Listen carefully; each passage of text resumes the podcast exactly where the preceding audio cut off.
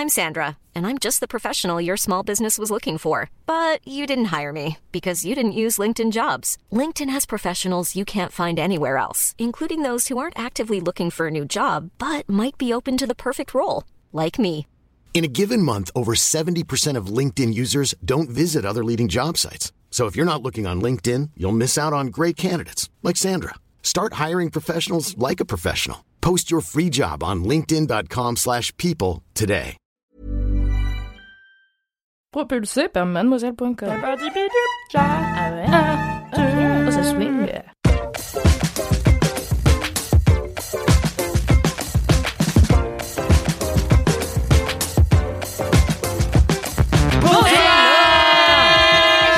Hello, bienvenue dans le 121e épisode de Laisse-moi kiffer, le podcast du kiff de- et de la digression de mademoiselle.com Levez les bras dans la descente Ah, levez les mains dans la descente, Euh, Attention, attention, ce soir, aujourd'hui, autour de la table, nous avons Kalindi, la chef Je euh, participerai des- pas du tout à ça. hein. Je sais pas si vous êtes d'accord, mais vraiment, à aucun moment je participerai à ça.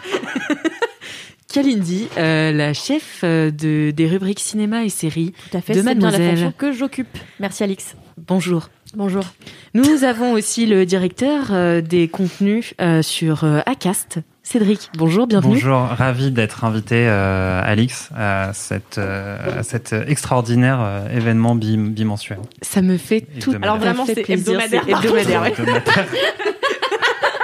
C'est vraiment hebdomadaire. C'est-à-dire que toi, tu viens que deux fois dans le mois, mais en vrai, nous, on est là tout le temps, tu vois. Kalindi, te moque pas de lui parce que jusqu'à il y a pas longtemps, tu pensais que le LMK ça sortait le mercredi. Ça fait un an que ça sort Non, mais c'était le jour où j'avais la grippe, non? Oui, oui.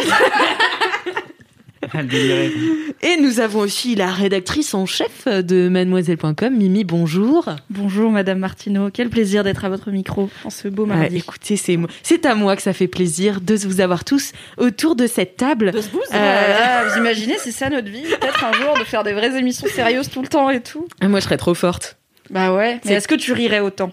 Non, bah non. Mais peut-être les gens sont- euh, seraient plus contents que je ris moins, parce que je leur casse les oreilles quand même. Non, tout le monde est ravi de ton rire. Moi, C'est j'adore vrai ton rire. Ouais. Oh, c'est gentil. Est-ce que vous avez des commentaires aujourd'hui? Kalindi, elle en a. Eh bien oui, mais écoutez, euh, vraiment, en ce moment, c'est fou parce que dès qu'Alix me dit As-tu un commentaire? J'en reçois un, mais quasiment de manière immédiate. J'ai envie de dire, là encore, synchronie. Ni. Alors, euh, La synchronie la moins synchronisée. Alix, tu es là pour casser nos bails, c'est pas la peine. Alors, c'est une dame qui s'appelle Camille Seren Bana, ou encore dit Camille 18 secondes. Bonjour Kalindi, je ne sais, c'était écrit dessous. Bonjour Kalindi, je ne sais pas si tu liras ce message car tu dois en recevoir 2 millions. C'est vrai que j'en reçois vraiment des millions. pas du tout. Mais voilà parce que deux ans que j'écoute LMK et putain, n'arrêtez jamais.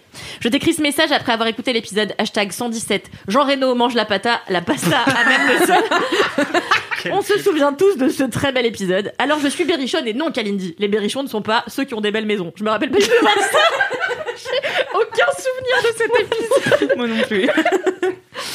Et puis j'avoue, il faut vraiment que ça cesse immédiatement. Ce n'est pas humain de mettre du putain de ketchup dans son riz bordel, ni même dans les pâtes. Il faut vraiment arrêter d'initier ses enfants à la gastronomie avec ça. C'est immonde. PS, moi aussi je pensais que les épisodes sortaient le mercredi. Donc si la communication de la part d'Alix Martino est mauvaise, euh, c'est pas ma faute. Eh bien, Ah ouais. n'hésitez pas à vous abonner à l'Instagram de Laisse-moi kiffer, dont la description est le podcast du kiff et de la digression tous les jeudis. Euh, voilà. Un indice chez vous. Chez vous.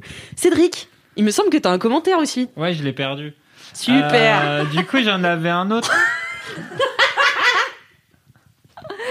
Quel enfer. Je suis un déjà fatiguée. Envoyé, envoyé par Fab Flo.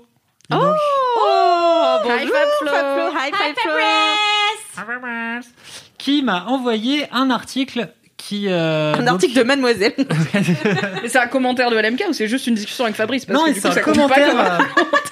Un- Alors c'est un peu, c'est un commentaire sur un- qui a un rapport avec LMK parce qu'il m'a envoyé un article sur le personnage principal de Céleste. Donc là on parle LMK genre vraiment. LMK, oui, voilà, c'est ça. LMK 1 ou 2 ouais. Et euh, du coup c'est un super article sur Medium euh, qui merde j'ai plus d'accès à l'internet parce que j'ai mis Est-ce l'avion. qu'il l'a lu cet article à votre Non. avis Et À main fait- levée, est-ce qu'il l'a lu plus qu'à 20% Mais Non, bien sûr que personne non. Non, mais Personne personne, lit les articles plus que 20%.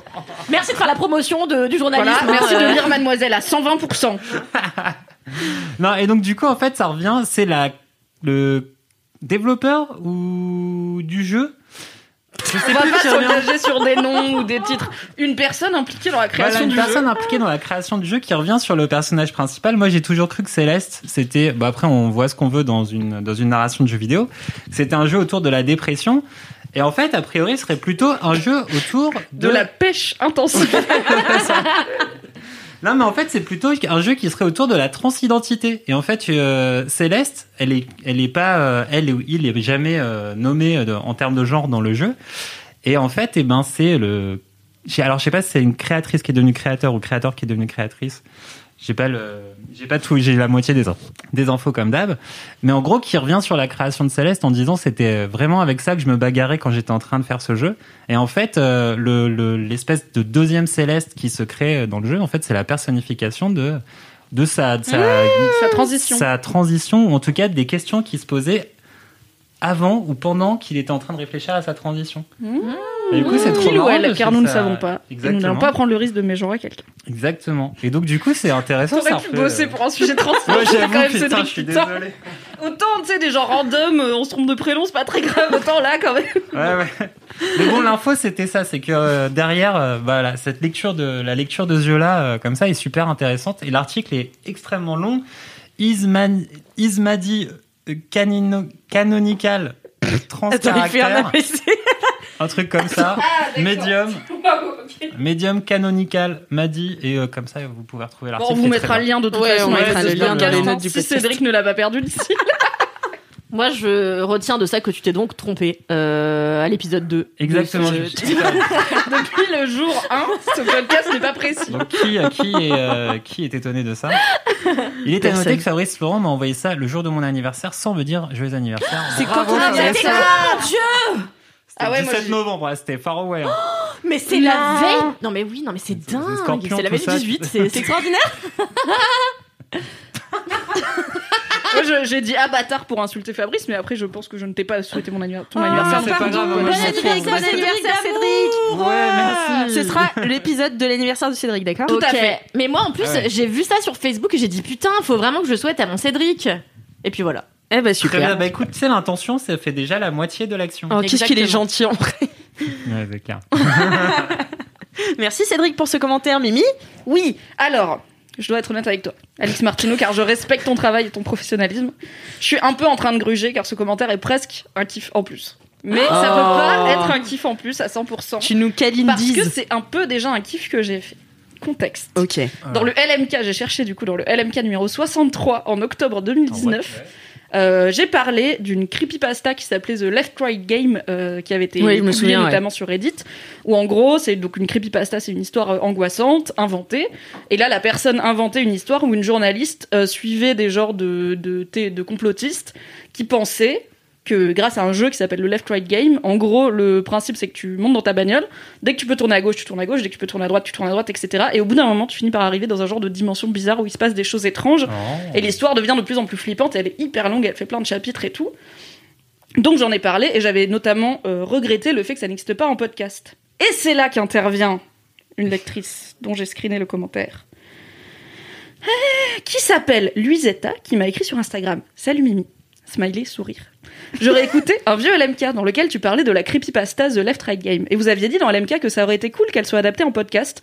À l'époque, ça n'existe pas, mais j'ai découvert il y a quelques semaines qu'il y avait eu une adaptation en podcast Oh. depuis.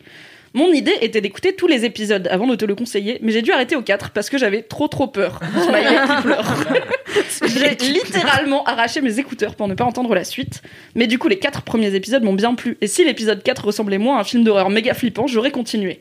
Pour l'instant, je ne m'en sens pas capable. Et d'ailleurs, j'ai même pas osé lire l'histoire parce que je pensais d'avance avoir peur. Bref, je t'envoie le lien. J'espère que ça te plaira.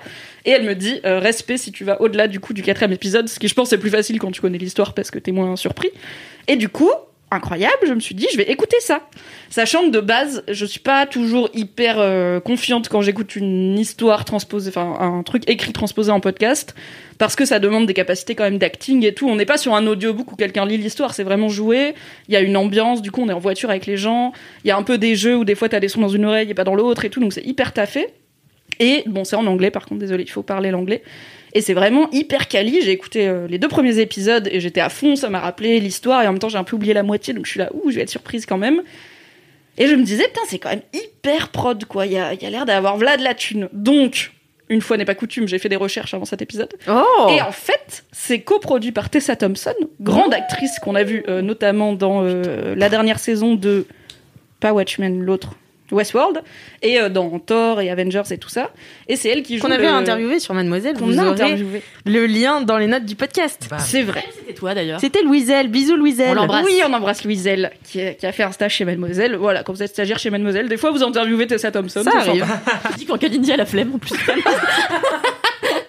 Quand vous êtes employé chez Mademoiselle, vous arrivez au stade, j'ai la flemme d'interviewer Tessa Thompson. Quand vous êtes stagiaire, vous récupérez la flemme et vous interviewez Tessa Thompson, c'est pas mal. Et, euh, et du coup, elle est coprod et elle joue le personnage principal, donc la journaliste qui est à bord d'une voiture avec ce mec qui croit au left-right game. Et du coup, ça explique que ça soit hyper bien joué. Les autres noms du cast sont moins connus, mais voilà, c'est des gens qui sont vraiment comédiens et comédiennes de profession. C'est hyper immersif, c'est trop bien. Donc euh, voilà, merci beaucoup euh, Luisetta de m'avoir informé que ça existe. Je pense que tous les épisodes font genre 30 minutes, il y en a moins de 10, donc euh, ça va aller quand même relativement vite. Mais c'est trop cool et c'est chouette. Et c'est le mec qui a écrit l'histoire qui a qui l'a adapté. Donc c'est euh, pas un truc genre euh, on a volé une histoire euh, trouvée random sur internet, c'est le créateur de l'histoire qui est impliqué. Putain. et c'est trop ça bien. a l'air trop Donc, bien, euh, ouais. trop cool. Par Voilà. et contre, toi, ça te plairait, Cal Ouais, je pense. Le- la 100% flip les et trucs que j'aime quoi. Ouais, c'est clair. Par contre, je voudrais juste faire euh, une petite réclamation. Arrêtez de voler les idées euh, qu'on lance dans ce podcast. Euh, parce que Donc Tessa Thompson, Tessa Thompson, genre stop. Prenez au moins des acteurs locaux, genre nous, tu vois.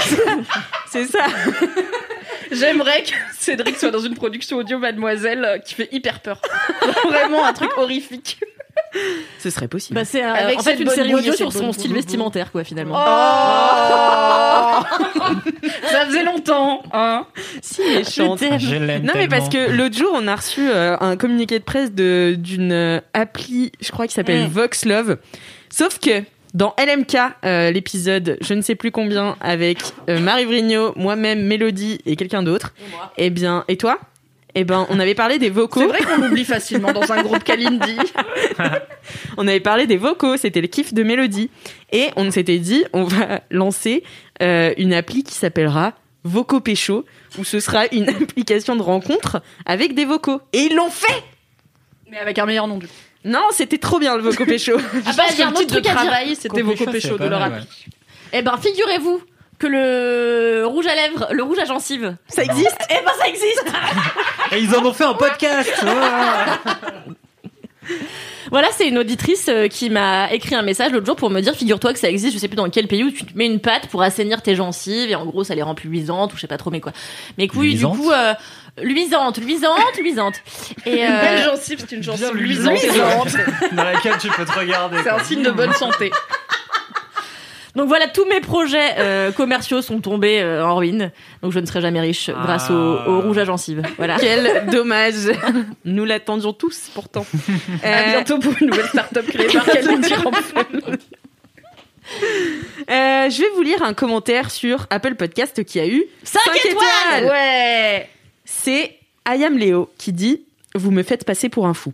Alors, cher LM Kiefer, je fais la chose la plus weird mais poétique en ce 12 novembre, jour de mon anniversaire. Bon Bon anniversaire anniversaire Et de la sortie du dernier épisode de LMK. Je suis assis sur un banc, sous un platane, où l'azur du ciel est roi et le soleil me caresse doucement la nuque.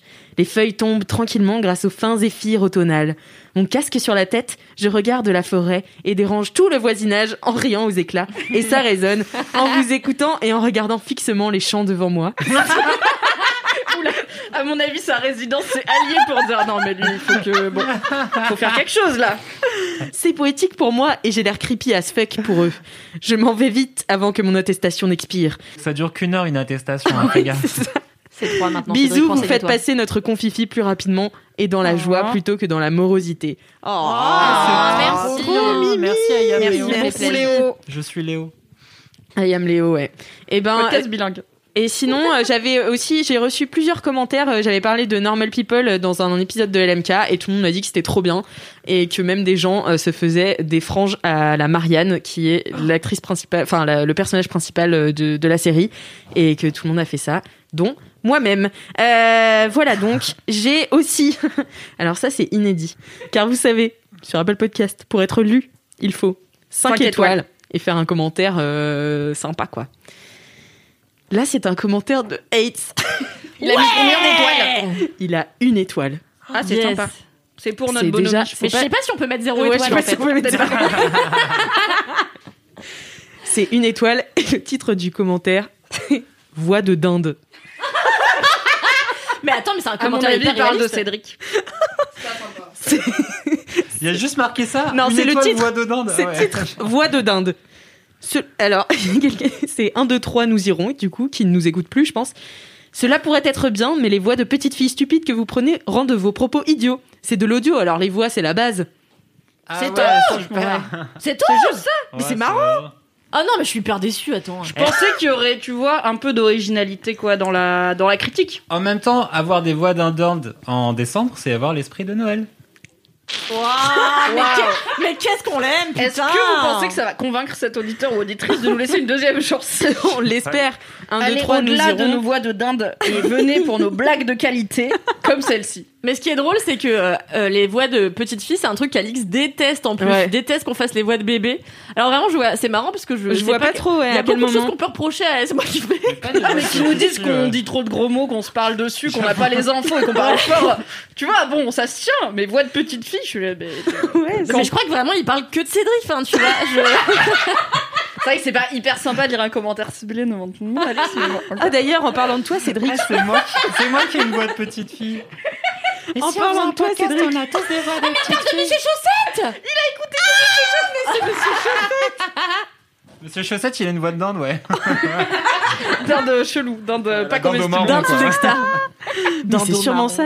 Non, mais en parlant de toi, Cédric, euh, je sais pas si vous avez suivi dans les derniers épisodes, dans les derniers épisodes de Laisse-moi kiffer, on a eu euh, l'incrustation d'une chronique spéciale de Yannick Coach Ouais, dont dont j'avais fait euh, mon- sur lequel j'avais fait mon kiff euh, dans les épisodes précédents. Et du coup, il nous avait fait une chronique culinaire, euh, pas du tout audio. Enfin, bon, c'était au top. C'était trop marrant. Et c'était trop marrant. Et- découpé comme ça, là, tu vois, là, tu vois là bien là. comme ça là. Quand ça ressemble à ça, là, bah t'arrêtes. Donc je l'aime trop. c'est un Et en podcast fait, dans lequel il y a toujours plus de rubriques. C'est vraiment incroyable. Maintenant, il y a la rubrique de gens qu'on connaît.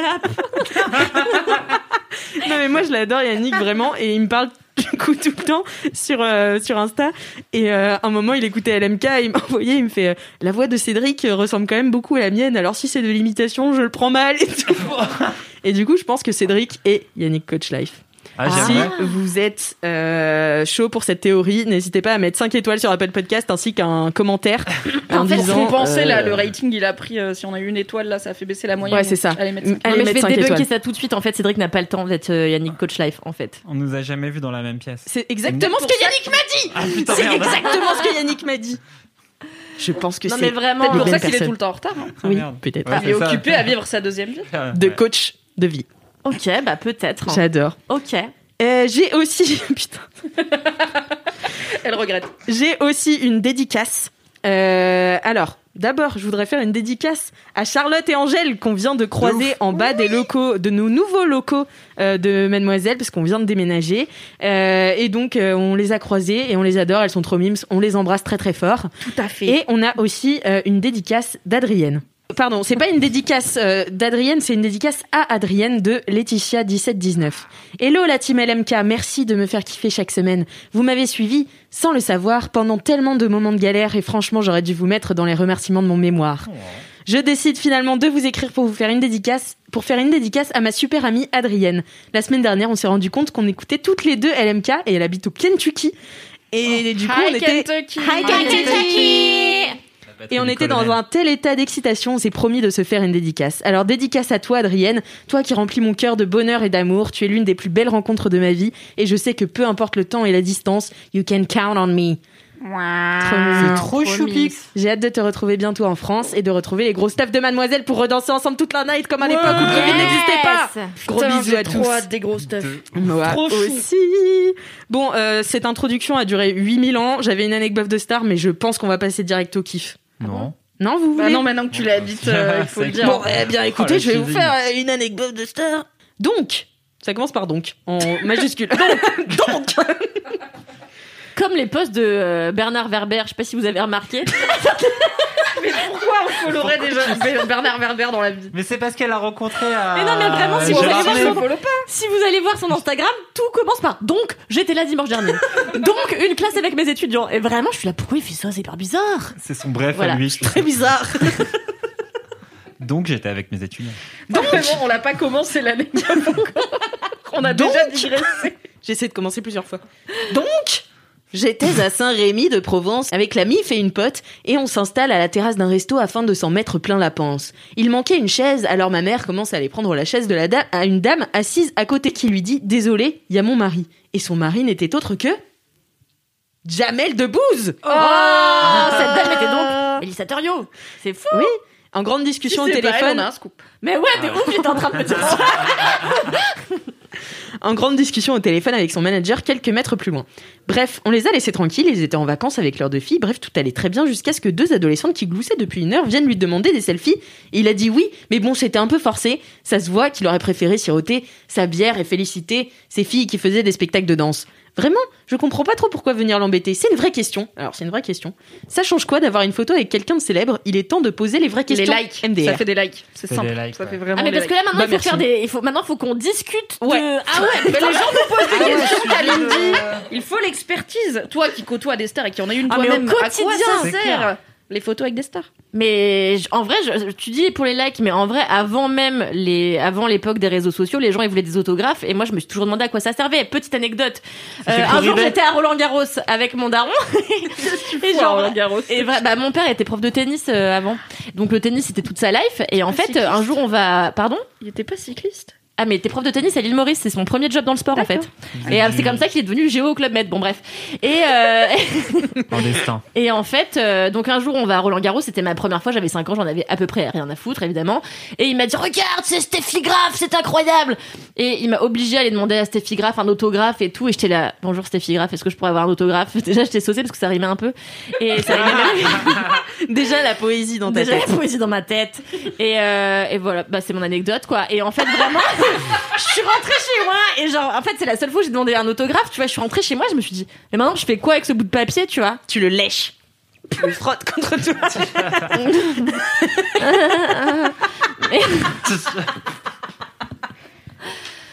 Oh putain. Mais du coup, en fait, je saurais pas répondre à cette question. Je pense que les gens ont, ont envie de rapporter un bout de, de, de ce qu'ils admirent chez les autres avec eux, tu vois. Mais Mm. un autographe, une photo, ça sert pas à grand chose. Donc moi, j'ai, moi, j'ai jamais pigé. Euh, Moi, j'aime pas déranger les gens. Donc euh, Moi, je pense que ce qui- euh. En fait, ce qu'il faut faire quand t'as une célébrité en face de toi, c'est tu prends, enfin, tu vois, tu prends pas de, de, de photos quoi que ce soit. Juste, tu vas écrire un commentaire sur Apple Podcast et tu racontes cette anecdote de star. Moi, vrai, je pense vrai. que c'est la meilleure des choses à faire. Voilà. Bah oui, Je pense que rien ne concurrencera mon anecdote que je viens de vous raconter vraiment Ouais, vraiment. Je pense qu'elle est imbattable, vraiment. Mais à chaque fois, t'arrives dans le game, tu niques le game. Ça, c'est évidemment, Steffi Mais, Graf, là, qui se souvenait de Steffi Graf à Je sais même pas qui c'est, voilà. Bah voilà. Euh, merci beaucoup, Kalindi, pour cette anecdote. Et puis, euh, passons tout de suite au kiff. Allez, jingle. Allez. Allez, on reprend. LMK, Sympa. LMK C'est les gros kiffs. Waouh Merci, Merci, Valentin. Alors, on commence tout de suite avec les kiffs. Mimi, Ouais, c'est moi. c'est quoi ton kiff? Alors, mon kiff, c'est un programme Netflix qui n'est pas une série ni un film, euh, mais plutôt une, une émission de télé-réalité.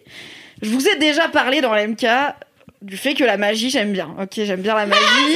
L'émerveillement, ça marche de ouf sur moi. Tu sors une pièce de mon oreille, je suis en PLS. Enfin, tous les, les tours de magie les plus basiques. Parce que donc, Mimi, je vous avais raconté que j'avais été au musée de la magie, puis au Double Fond, qui est un café euh, théâtre euh, de magie à Paris, et que le musée de la magie, le spectacle de magie, c'est vraiment 5 ans l'âge pour la, de la cible de ce spectacle, et j'étais déjà au bout de ma life, donc vraiment c'était très bon public.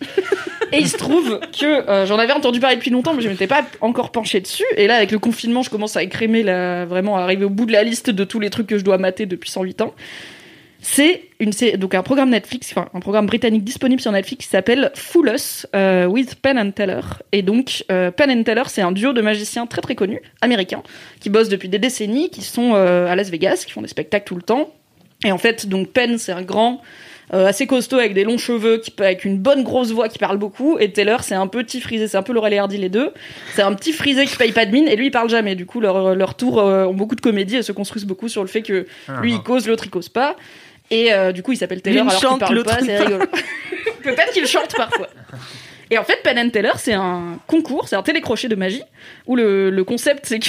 Arrête de te moquer, Kalindi J'adore quand je découvre des, des petits amours de Mimi comme ça. Vraiment, c'est La littérature russe, la magie, la magie, la capoeira, la capoeira. Mais non, mais c'est tellement éclectique, tu vois. C'est rigolo.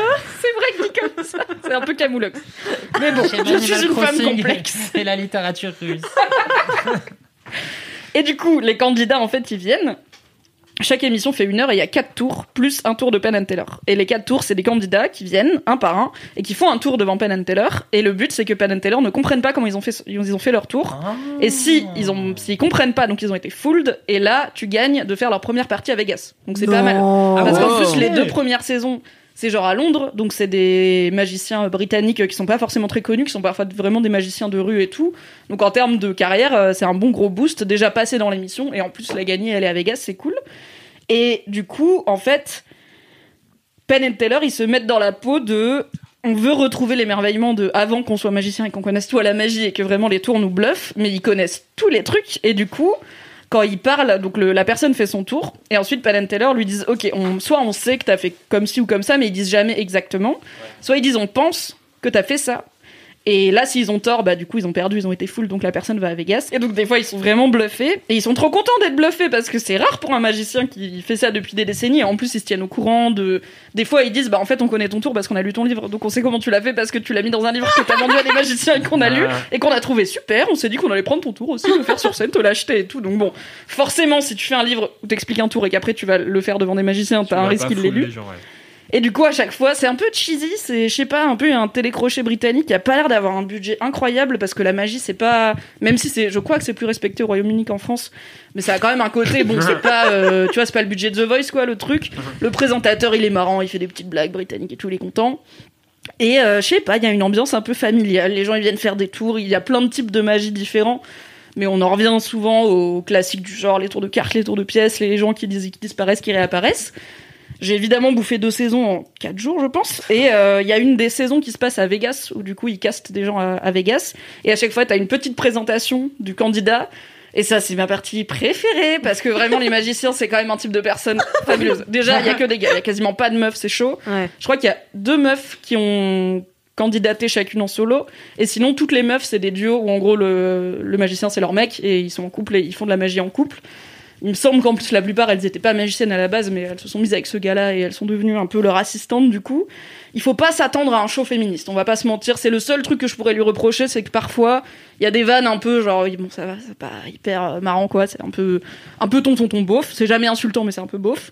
Et sinon, tout le reste, bah, c'est des mecs blancs, euh, pas très socialement doués, habillés avec beaucoup de vestons et beaucoup de rubans dans les cheveux, Mais beaucoup de mais pilosité mais je- faciale. C'est incroyable.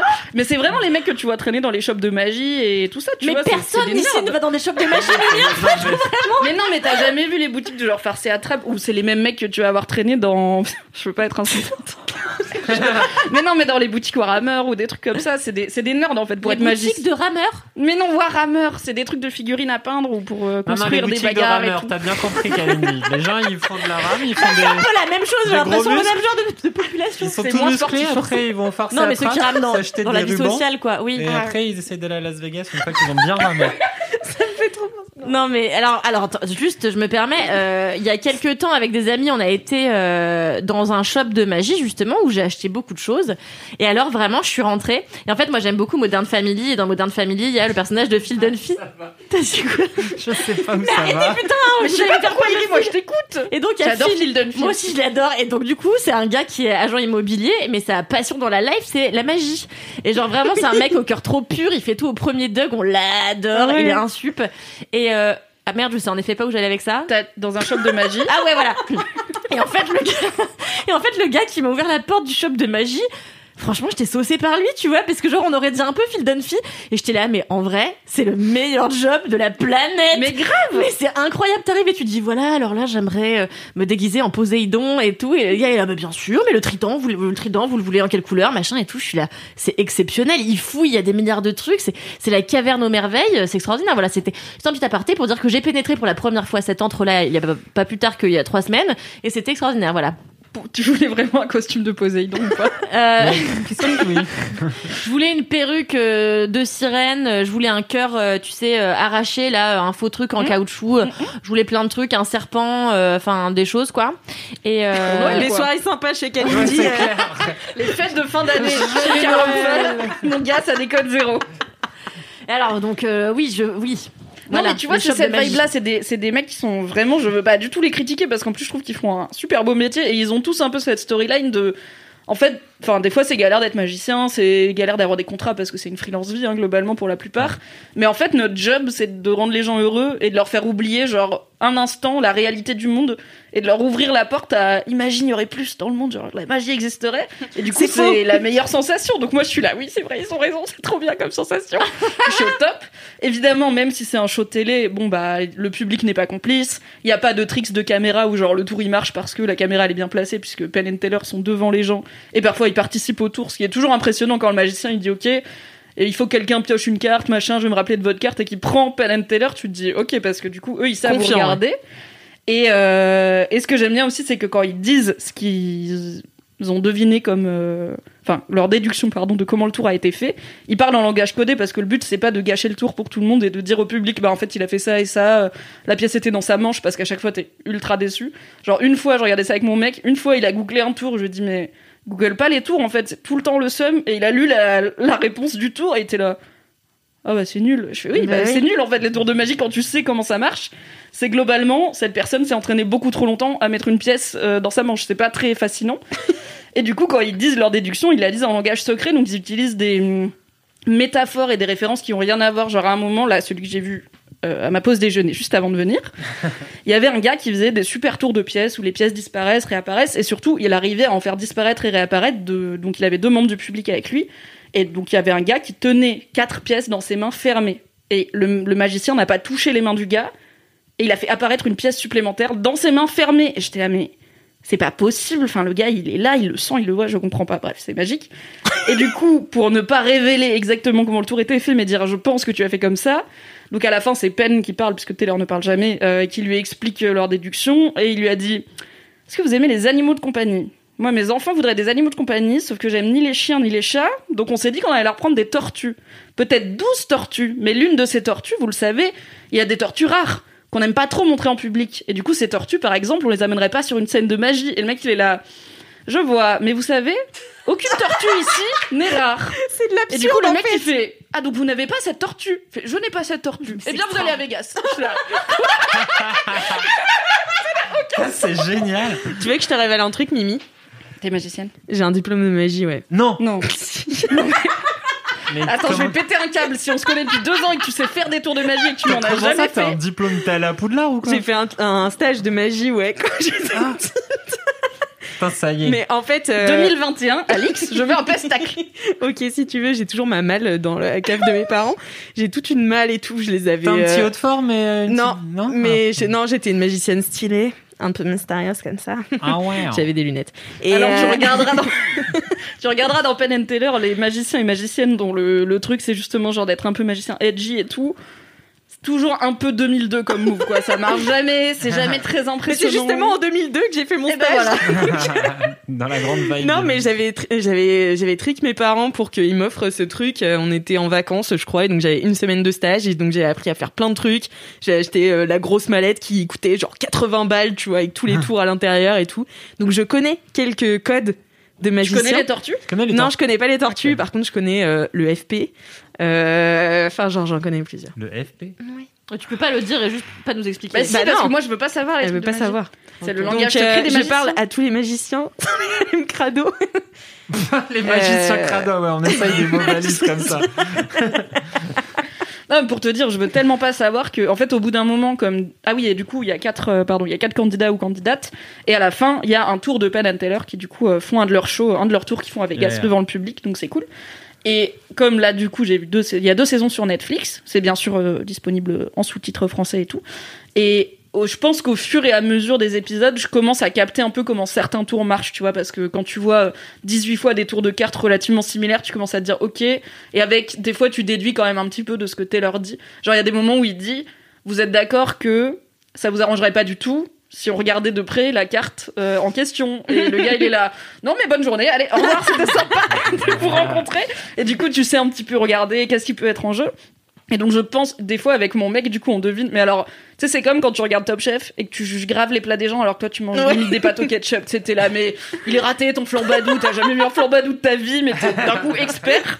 Et là, bah, du coup, des fois, avec mon mec, on est là. Non, mais je suis désolé, c'est de l'arnaque. Enfin, à partir du moment où tu sais que la carte n'est pas dans le broyeur, tu, ce n'est pas impressionnant. Vraiment, on est à fond. On est expert en magie.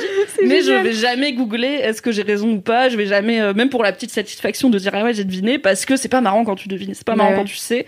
Et du coup, je veux toujours laisser le bénéfice du doute. Et parfois, le tour commence. Au bout, à la moitié du tour, on est là, bon bah ok, c'est bon, c'est ça et ça et ça. Et à la fin, Penn and Taylor ils disent pareil. On est là, bah tu vois, voilà, c'était trop simple. Et le mec il dit pas du tout. Et on est là, quoi Parce qu'en gros, on a une idée de comment ça pourrait marcher. C'est pas cette idée, c'est vraiment ces gens sont des sorciers, je pense euh, physiquement, de magiciens surnaturels. Et du coup, c'est trop bien. Voilà, ça me met une petite dose d'émerveillement. On m'en avait beaucoup parlé, euh, bah, notamment ma copine Fanny qui aime beaucoup la magie, et ils en parlaient dans le podcast Magicos, dont j'avais aussi parlé dans l'MK, qui est très cool si vous voulez découvrir un peu. euh, Toute la culture magique. Et bientôt, je vous parlerai d'un autre show Netflix sur la magie, voilà, car j'en ai un autre en stock. Comment il s'appelle celui-ci? Euh, Full Us with Penn and Teller. Et c'est trop bien. Pourquoi toi tu fais pas la magie? Alors déjà parce que j'ai la dextérité environ d'un albatros, c'est-à-dire qu'il n'a pas de pouce opposable, l'albatros est peu, peu dextre. Il y a des serres pour déchirer des moutons. Ouais. Oui, ce qui est pas un tour de magie généralement, euh, tu vois, rarement tu vas genre à la- voir un spectacle de magie et le tour est de déchirer un mouton, c'est c'est peu euh, courant. Mais Ça marche Outside fois. the box, Ça peut être toujours. 2020, ouais. tu- non, en vrai, j'ai pas la patience et euh, enfin j'en- j'en ai fait un petit peu, je m'en suis rappelé quand t'as parlé de ton stage parce que je pense qu'Alindy va se foutre de moi. Au lycée, en première, j'étais en crise d'ado et j'étais edgy et du coup j'aimais personne et genre tous les gens sont cons et moi je suis différente. À part j'aimais bien mon petit ami de l'époque qui m'a fait découvrir la littérature russe. Ah mais aussi Metal Gear Solid. Donc il a aussi joué dans ma vie de, de geek euh. Everything Connect. Et on avait, donc voilà, enfin je sais pas, euh, j'aimais pas les gens quoi. Ce qui n'a pas trop changé, mais maintenant je le cache mieux. Et ma prof d'histoire euh, de gauche, vivre ensemble, tout ça, c'est dit, j'ai une promo de première d'ados, un peu tous en crise d'ados, qui sont pas très contents d'être là. Qu'est-ce que je vais faire pour les rendre contents d'être là? Je vais les emmener faire une semaine de stage de cirque. Mais c'est Marie Vrigno qui a fait du Je cirque. hais le cirque. J'ai vraiment ça pour le coup la magie j'adore le cirque j'ai une haine pour le cirque je sais pas pourquoi. C'est même pas des trucs un peu défendables genre ils exploitent des animaux ou quoi tu vois c'est juste j'aime pas le je je hais les gens qui font du cirque. Je suis désolée si vous êtes circassien Bisous déjà. Marie Vrigno. C'est un avis gratuit, voilà. Et du coup, comme j'étais réfractaire à l'idée de faire du cirque et surtout à l'objectif de ma prof qui était qu'on passe du temps ensemble et qu'on passe des bons moments, j'avais déjà décidé que j'allais pas passer une bonne semaine parce que je Bien détestais les gens et le cirque. Du coup, j'ai fait le seul truc qui n'était pas trop physique parce que j'allais pas non plus euh, monter à des draps ou des cordes ou faire le funambule parce qu'à la fin il y avait un pestacle devant nos parents. Genre on était en première, tu vois, on avait 16 ans, on était là. Ah ouais, Franchement, on est un peu vieux pour ces conneries. J'avais déjà mes cours de capoeira comme activité extrascolaire. Là, t'as concentré de tout ce que t'aimes chez Mimi. C'est la, C'est la première semaine-là en C'est là- que ça s'est passé. Je portais parfois des fédoras au premier degré. Voilà, je te le donne, c'est pour ton image mentale. Vous auriez vu les yeux de Kalindi s'agrandir. C'est clair. Mais J'étais un peu sapée, comme le sont certains candidats de Penn and Teller, car les magiciens aiment les chapeaux et les vestes. Donc voilà. Et du coup, j'ai pris le seul truc qui était pas physique. euh, j'ai pris euh, la magie, et donc j'ai passé une semaine à apprendre des tours de cartes nulles et à les faire à la fin à mon daron qui en avait rien à foutre. Je suis pas sûre qu'il ait fait semblant d'être dedans, mais moi non plus, je faisais pas semblant d'être dedans parce que j'avais pas envie d'être là. Ah, ben ça voilà, va être là, un c'est beau moment familial. Une très longue semaine à tous les matins prendre le bus pour aller au chapiteau dans la campagne et faire du cirque. Donc, c'est ma seule expérience de faire de la magie. Clairement, c'est ça ne m'a pas euh, fait découvrir une vocation, euh, carrière. Je crois que c'est vraiment euh, l'environnement dans lequel je t'imagine le moins. Tu vois, sous un Ah bah, je m'imaginais pas. Tu vois, j'avais pas envie.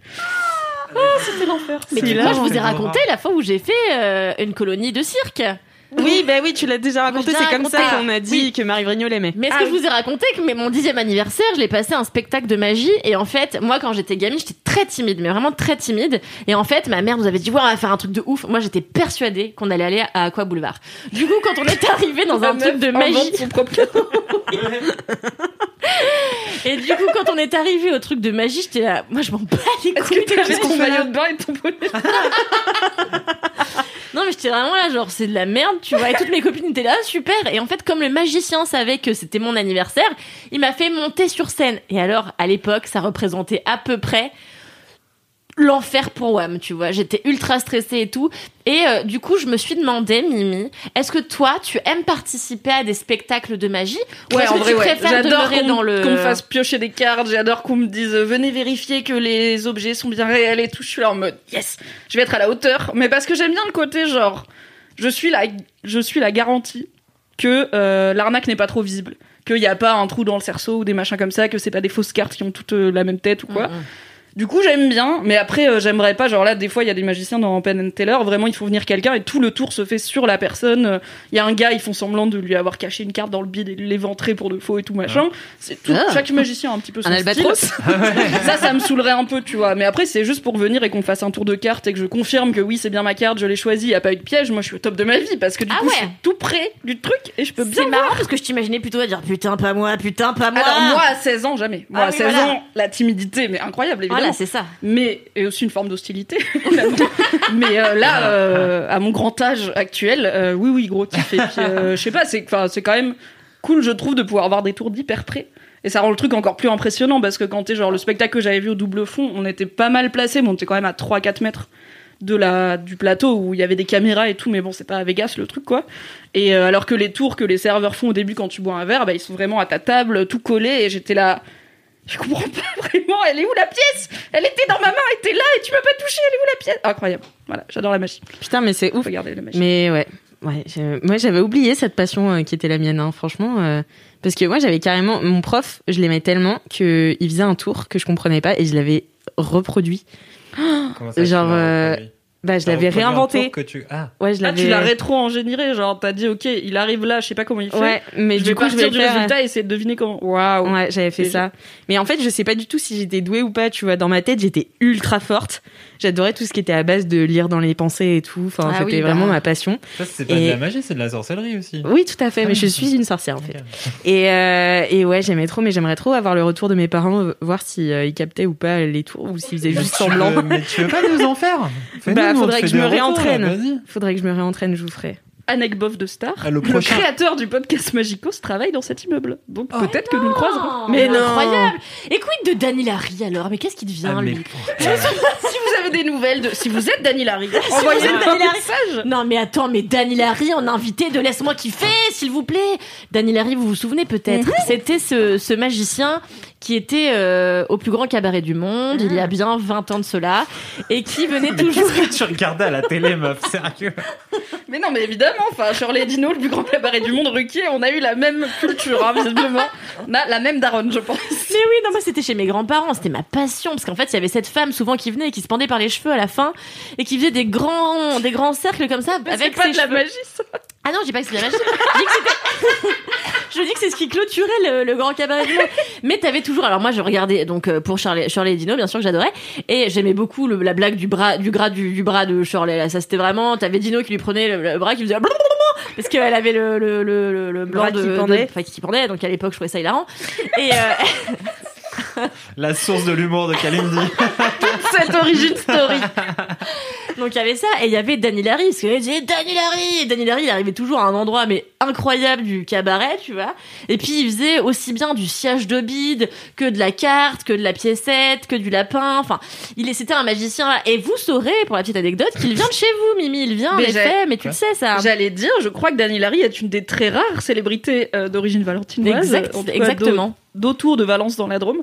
Lui est euh, le chanteur de Dionysos. Voilà. Ah c'est ça exact non, non Non, on pourrait croire, hein. Je vois d'où te vient l'idée, mais non, pas, pas elle. Peut-être qu'elle était vers le chapiteau de la semaine cirque, mais euh, non je crois qu'elle a fait des concerts euh, Oui, beaucoup, de- ça, ça, beaucoup oui. et elle a un public. Camille était- Camille n'était pas On contente parce que ça avait piétiné les sols.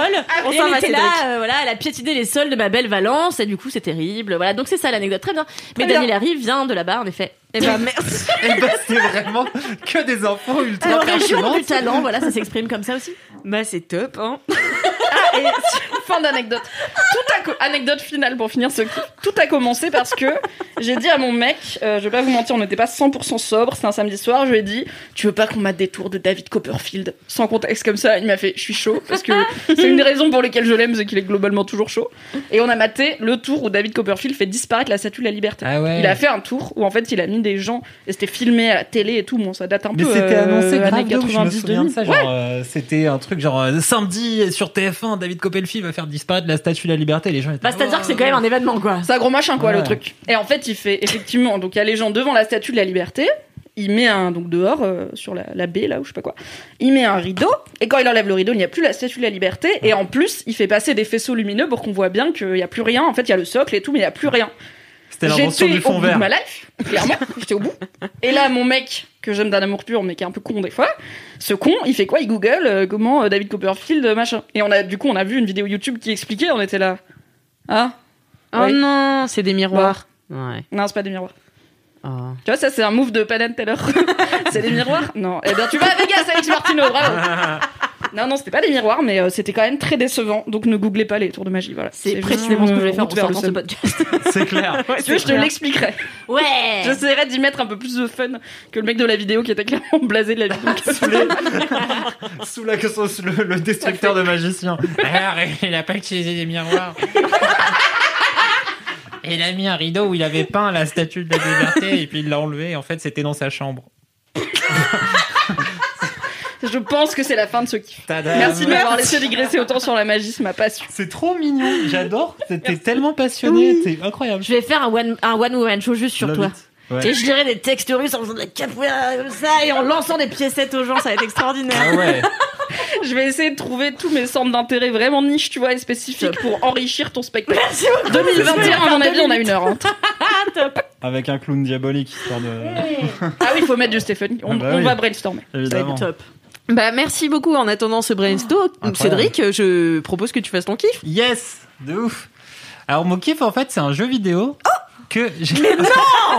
What the fuck non, qui a une Vous êtes les pires. Mais en fait, tu cherches un job chez Mademoiselle en chroniqueur jeux vidéo, je crois. Vais. C'est ça que tu veux faire, Cédric. Non, en fait, l'histoire, c'est rigolote, c'est que je l'avais acheté à la base parce que mon petit, là, il commence à grandir. Et du coup, je me disais, bon, euh, vu que moi, j'aime bien les jeux vidéo et machin, je vais trouver un jeu où euh, il peut regarder un peu et il kiffe. Et euh, du coup, en ce moment, il est en train d'apprendre les planètes. Parce que des fois, il a des kiffs. Et je me suis dit, je vais acheter un jeu qui se passe dans l'espace. Un truc que j'avais vu depuis un moment qui s'appelle, et c'est là le kiff, Outer Wild. Je sais pas comment on traduit. Ah, Mais on est d'accord Ah, que Outer l'idée, Wilds. Outer Ok, ok. Wild. Les l'idée, c'est pas d'avoir un jeu auquel tu peux jouer avec ton fils. C'est, il aime bien les planètes, donc autant Ouais, prendre ouais, un jeu avec il des peut pas planètes jouer- comme ouais, ça, il non, regarde. il peut quoi. pas jouer. Il a encore la, dé- il, sait- il a la dextérité d'un, je sais pas, d'un chameau pour l'instant. Mais euh, donc du coup, j'ai acheté ce truc-là et en fait, je suis complètement tombé sous le charme de ce bidule. Qu'est-ce que c'est Outer Wild C'est un jeu, c'est un, c'est un jeu indé qui est sur euh, PS4 et pas mal d'autres consoles. Vraiment, littéralement, toi, tu joues sur PS4. Moi, j'ai joué tu sur dis qu'il doit être dispo PS4 et il ailleurs, est t'as pas dispo euh, cherché. sur PC. Il est je dispo, crois, euh, cherchez, voilà. PC, Switch, deux trois autres trucs. Switch. La La Nintendo. Nintendo Switch. Ah oui. Et en fait, l'histoire de Outer Wild, c'est qu'on est, euh, on incarne un petit, un, un extraterrestre qui, dans sa planète, ils viennent de lancer le premier programme d'exploration spatiale. Et donc, on incarne un extraterrestre qui, euh, donc, ils, viennent de lancer leur premier, euh, euh, voilà, programme d'exploration spatiale. Et donc, c'est ton premier vol, et tu prends un vaisseau spatial qui est fait avec un petit peu de bois, des trucs, tu t'as un espèce de côté un peu steampunk sur le machin. Et tu prends ton vaisseau, tu regardes un peu, tu fais un tour dans le village pour que les gens ils t'expliquent comment ça ça marche, comment ça ça marche. Puis t'es armé, ça y est, c'est parti. T'as deux outils, un truc qui est un espèce, je sais pas, de jumelle auditive. Quand tu le pointes dans l'espace, ça- tu peux capter des sons dans l'espace. Après, tu peux Oh. aller regarder ce qui se passe. Trop stylé. Et Un t'as un, sonar espèce de truc que tu peux lancer qui fait des photos et qui fait de la lumière. Une fois que t'as armé de ces deux trucs-là, tu prends ton vaisseau, tu te barres dans l'espace et y a là, amuse-toi. Et ce qui est rigolo dans ce jeu, c'est qu'il n'y a pas de but. C'est que tu t'explores. Le jeu, tu te promènes. Donc ma première mission, la première fois que j'avais joué, j'avais euh, mon bonhomme, il- je l'ai fait sauter dans un geyser d'eau. Il est allé très haut dans le ciel, il est retombé, il est mort. Euh, Sans quitter la planète, d'ailleurs. Super. C'est la première planète chez moi. Et donc après, j'ai pris le vaisseau, je suis parti me balader. Et quand j'étais petit, vraiment, ça me faisait. J'avais trop envie d'avoir ce type de jeu où tu peux être sur une planète, partir dans l'espace sans que ça s'arrête, aller sur d'autres planètes, s'arrêter, machin. À l'époque, c'était impossible. Il n'y avait, avait pas les ressources. Et donc, ce truc-là, c'est exactement ça. Tu vas dans ton petit vaisseau, tu décolles, tu sors de la gravité euh, et de l'atmosphère de ta planète. Tout d'un coup, tu es dans l'espace, tu vois le soleil, tu vois 5-6 planètes qui. euh, Mais attends, parce qu'avant, il soleil. faisait comment? Genre, juste, t'avais un écran qui disait euh, attention, vous êtes en transfert? Non, mais en fait, avant, ça existait. Il y avait pas, il y avait pas trop, euh, tu vois, il y avait pas trop, de toute façon, la, la capacité de faire ce genre de choses, quoi. Mais maintenant, Non, mais oui, c'était un peu comme au euh, cinéma, ouais. tu vois. C'était, on va montrer les astronautes décoller machin, et ouais. atterrir dans Ah, le plateau oui. euh, la Lune, mais on n'a pas les moyens de montrer le voyage. Et là, du coup, D'accord. il y a Voilà. les moyens de le montrer et de le rendre un peu intéressant et que ce soit pas juste. En plus, là, c'est vraiment le côté, t'es dans ton vaisseau, euh, tu te promènes, tu te balades, tu sautes, euh, t'as un petit jetpack, tu rentres dans ton vaisseau, tu décolles, tu vas dans l'espace, t'as pas de temps de chargement, tout ça se fait de façon totalement euh, euh, seamless, là, euh, fluide. Tu sors de la de l'atmosphère, tu vois le soleil. Autour du soleil, tu vois des planètes qui orbitent. Et donc, c'est un système solaire où tu as genre 5-6 planètes. Et chaque planète, elle a euh, un peu ses, je sais pas, sa spécificité. Tu as, deux petites planètes qui, sont, qui se tournent autour, autour du soleil. Et tu en as une qui est du sable. Et le sable, il se fait aspirer par la gravité de l'autre planète. Donc, au fur et à mesure du jeu, t'as la planète, elle se vide de son sable. Et l'autre, elle se remplit de sable. C'est ouf, il y a une notion de temps. Ouais. Et donc, t'as ça, t'as une autre planète d'eau avec des tornades et tout ça qui tourne dedans. Et euh, donc, t'as plein de trucs. T'as une grosse planète chelou euh, qui ressemble à une feuille, une espèce de grosse, euh, je sais pas, de fleur bizarre. Et dedans, il y a des espèces de monstres un peu chelous. Et donc, au début, j'étais là, je prends, j'essaie d'apprendre à manier mon vaisseau. Je me fais un peu aspirer par le soleil, je me casse pour pas me faire, pas m'écraser dans le soleil. Et au bout de 20 minutes, tout le ciel devient tout bleu et le jeu il recommence. Ça repart. Et en fait, c'est parce que dans l'histoire de ce jeu, il y a une sorte de boucle temporelle où au bout de 22 minutes, le soleil il se transforme en supernova, il explose, ça absorbe tout, et là tu reviens au début, aux 22, mi- 22 minutes plus tôt, quand tu te réveilles au- à ton feu de camp et tu repars en exploration. Mais c'est horrible. Et non, et en fait, tout le jeu il est basé sur ce concept de il y a une time loop, une boucle temporelle, et en fait tu dois essayer de comprendre pourquoi. C'est un jour sans fin. C'est un jour sans fin dans l'espace. C'est le jour de la marmotte euh, dans l'espace. Et en fait, comment tu dois comprendre pourquoi? Bah, En fait, en te promenant, il n'y a pas de combat, il n'y a pas de bagarre, il n'y a rien. C'est juste toi qui prends ton vaisseau, qui va sur les planètes, qui explore, qui essaie de comprendre ce qui se passe. Donc en fait, l'histoire, c'est qu'il y a une, une vieille civilisation hein. extraterrestre. Non, non, c'est vraiment le début, ça, c'est dès le début. Putain, mais c'est J'ai trop envie de savoir pourquoi là. qui s'appellent les Nomai, qui ont des ruines un petit peu sur ta planète. Et en fait, tu, toi, tu es le premier astronaute, tu es le quatrième astronaute du système là, de- du programme spatial, tu vois. Et tu es le premier à avoir un traducteur Nomai. Et donc après, tu te balades et tu cherches des ruines Nomai un peu partout et tu de comprendre euh, ce qui se passe. Et en lisant les ruines Nomai, des fois, ça dit. euh, donc, c'est une vieille civilisation, ils ont disparu il y a des, je sais pas, des millions d'années, tu sais pas trop pourquoi, ni comment, ni quoi. Je vais donc- dire un truc, c'est Ouais. peut-être un spoiler, mais je le sais pas. Donc je, je pense que j'ai le droit de le dire. Je suis sûre qu'à la fin, le twist, c'est que les Nomai, c'est nous. Genre, c'était les humains. Et non, du parce coup, que t'as des, t'as une, t'as des statues de Nomai au début, t'as une statue de Nomai dans le musée. et c'est une forme, c'est des sortes n'iras de. pas à Vegas, Mélanie. j'ai jamais le droit d'aller à no Vegas. Vegas for you. Non, le Nomai, c'est une forme de bélier avec un troisième œil au milieu. Et toi, l'extraterrestre que t'incarnes, c'est une sorte, je sais pas, de, de, de grenouille euh, humanoïde avec quatre yeux. Et du coup, ils sont là, ils font, mais pourquoi il leur manquait un œil au Nomai Euh, Genre, qu'est-ce qu'ils. Ils devaient pas bien voir et tout, t'as des blagues comme ça. Et, euh, et donc en fait, tu te barres avec ton vaisseau et après, avec l'espèce de jumelle auditive, tu peux entendre les autres astronautes qui sont partis avant toi. T'en as un qui joue du banjo sur une planète là-bas, t'en as un autre qui joue de l'harmonica sur une planète là-bas, t'en as un dernier, il siffle ou je sais pas c'est quoi son instrument. Et quand tu le pointes, il est à deux endroits en même temps dans l'espace. Et tu fais OK, what the fuck? Et donc après, tu peux suivre avec ton vaisseau là, par-ci, par-là, essayer de les trouver, discuter avec eux. Et quand tu creuses et que tu cherches les ruines Nomai, t'apprends plein de petites choses. Genre, euh, en fait, nous, on avait construit une cité euh, dans cette planète-là, mais elle se remplit de sable tout le temps. Il faut y aller avant que le sable euh, rentre trop vite. Donc tu fais, ah ok, enregistrement.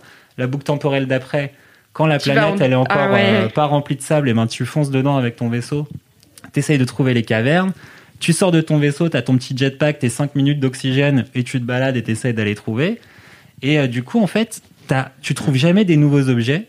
Et toutes les mécaniques du jeu, elles sont tout le temps les mêmes. Et plus au fur et à mesure que tu avances et que tu comprends comment marche l'univers, eh ben, tu sais comment aller dans des nouveaux endroits. Pas parce que tu as appris des, pas parce que tu as des nouveaux objets, mais parce que tu comprends maintenant comment le monde fonctionne. C'est un jeu de scientifique, quoi.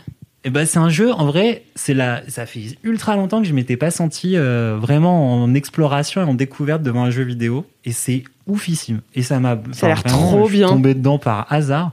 J'ai passé je sais pas 15 heures et le petit Jojo à côté, il fait "Ouais, on joue au jeu de l'espace, on va sur la planète avec les tornades."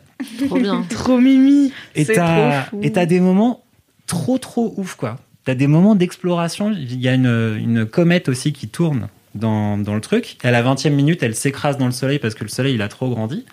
Et en fait, la comète, sur deux ou trois tours, quand elle avance près du soleil, la face de devant de la comète qui est glacée, en s'approchant du soleil, ça fait fondre un peu la glace et tu peux te rentrer dans la comète. Mais c'est que quand ça s'approche du soleil.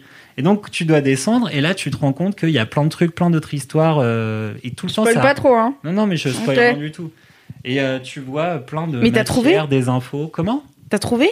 Ouais, ouais, ça, y est, j'ai fait tout, j'ai fait toute l'histoire, j'ai tout euh, découvert et c'est trop bien parce que c'est. Ah non, mais Cédric. Alice, ça a elle est l'air intense. Incroyable. tu regardes Cédric, on dirait que tu vas l'engueuler. C'est- Tu l'as trouvé ou pas Tu me dis c'est quoi le truc là Mais on voit pas ma bouche, mais moi, je fais vrai, genre c'est ça. Ouf, c'est que c'est ultra passionnant parce qu'à chaque fois, tu creuses un petit peu dans l'histoire et ton, dans ton, le seul truc qui se remet pas à zéro à chaque euh, boucle temporelle, c'est l'ordinateur de ton vaisseau qui enregistre les infos que tu as eues et te les réorganise soit par planète, soit en rumeur, en disant t'as trouvé ça, ça, ça colle à cette histoire-là. Euh, et Il y a des trucs des fois chelous, genre tu regardes le ciel, il y a une lune autour d'une planète, tu regardes ailleurs, tu reviens, la lune elle est plus là, elle a changé de place. Tu fais what the fuck, c'est quoi ce truc? Quand tu essayes d'atterrir dessus, elle disparaît. Tu c'est quoi, c'est- quoi le bordel de cette lune? Qu'est-ce qui se passe? Au fur et à mesure, tu vois d'autres morceaux de la lune qui sont là, tu fais mais pourquoi tout change de place à chaque fois Je regarde pas? Et euh, petit à petit, tu comprends pourquoi. Et quand tu connais les mécaniques, après, tu peux euh, figer la lune pour pouvoir y atterrir et tout. euh. Et ça n'a, le jeu n'a rien changé, les mécaniques du jeu n'ont pas changé, sauf que toi, tu sais comment ça marche. C'est fou. Et ça coûte cher, ça Ça coûte alors, euh, Ça a l'air ouf. Ça coûte. euh, moi, je l'ai acheté 15 balles sur euh, PS4. C'est Et je pas crois cher du coûte 20 tout. balles sur Switch. Bon, bon, bon, bon, bon. Franchement, si en plus tu Ça dis qu'on peut le faire hein. en 15 heures et tout, je vais peut-être faire ça Ah, euh, mais pendant c'est mes ouf. vacances de Noël là. Mais surtout, en plus, juste le fait de se balader dans l'espace, de voir les trucs. Et franchement, ça, c'est le tout début de l'histoire. Il y a un moment, t'as une planète qui se prend à... T'as une grosse planète qui a la, la surface fragile. Elle a une lune volcanique. Et la lune volcanique, pendant le cycle de 22 minutes, elle envoie des, bah, des bouts de lave qui partent. Les bouts de lave, ils sont aspirés par la gravité de la planète. Et du coup, ça défonce la planète petit, petit morceau par petit morceau. Donc toi, t'as- moi, la- une des premières fois, j'avais arrivé, j'avais posé mon vaisseau. Je sors. Et puis tout d'un coup, je peux pas y retourner parce qu'il y avait des gros trous euh, dans le sol. Je fais what the fuck? Et en fait, au centre de la planète, il y a un trou noir. Et je fais bah vas-y, je saute. Et donc vraiment ce C'est quand même moment-là. en minute 1 dans de l'eau et tu te dis je vais sauter dans le trou noir, on sait pas. Et en fait, ce moment-là où tu te dis bah vas-y, hein, qu'est-ce qui se passe si je saute dans un trou noir? Et du coup, tu sautes dans le trou noir et il se passe plein d'autres trucs. Et t'es là, tu fais ah ouais.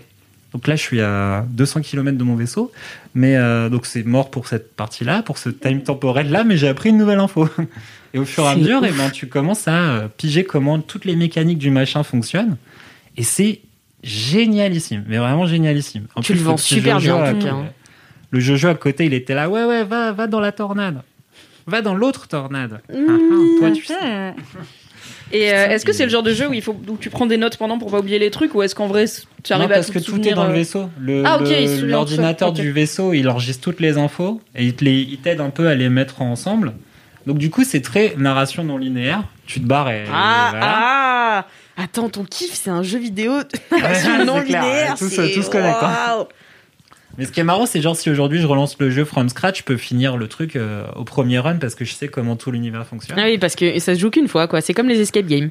Ouais, bah après, ça se joue aussi euh, juste le fait de se balader, de voir les comètes, les trucs comme ça. En vrai, c'est un kiff. Hmm. Rien que pour le côté, euh, ouais, explorer, regarder, en prendre plein les mirettes, ça marche. Trop bien.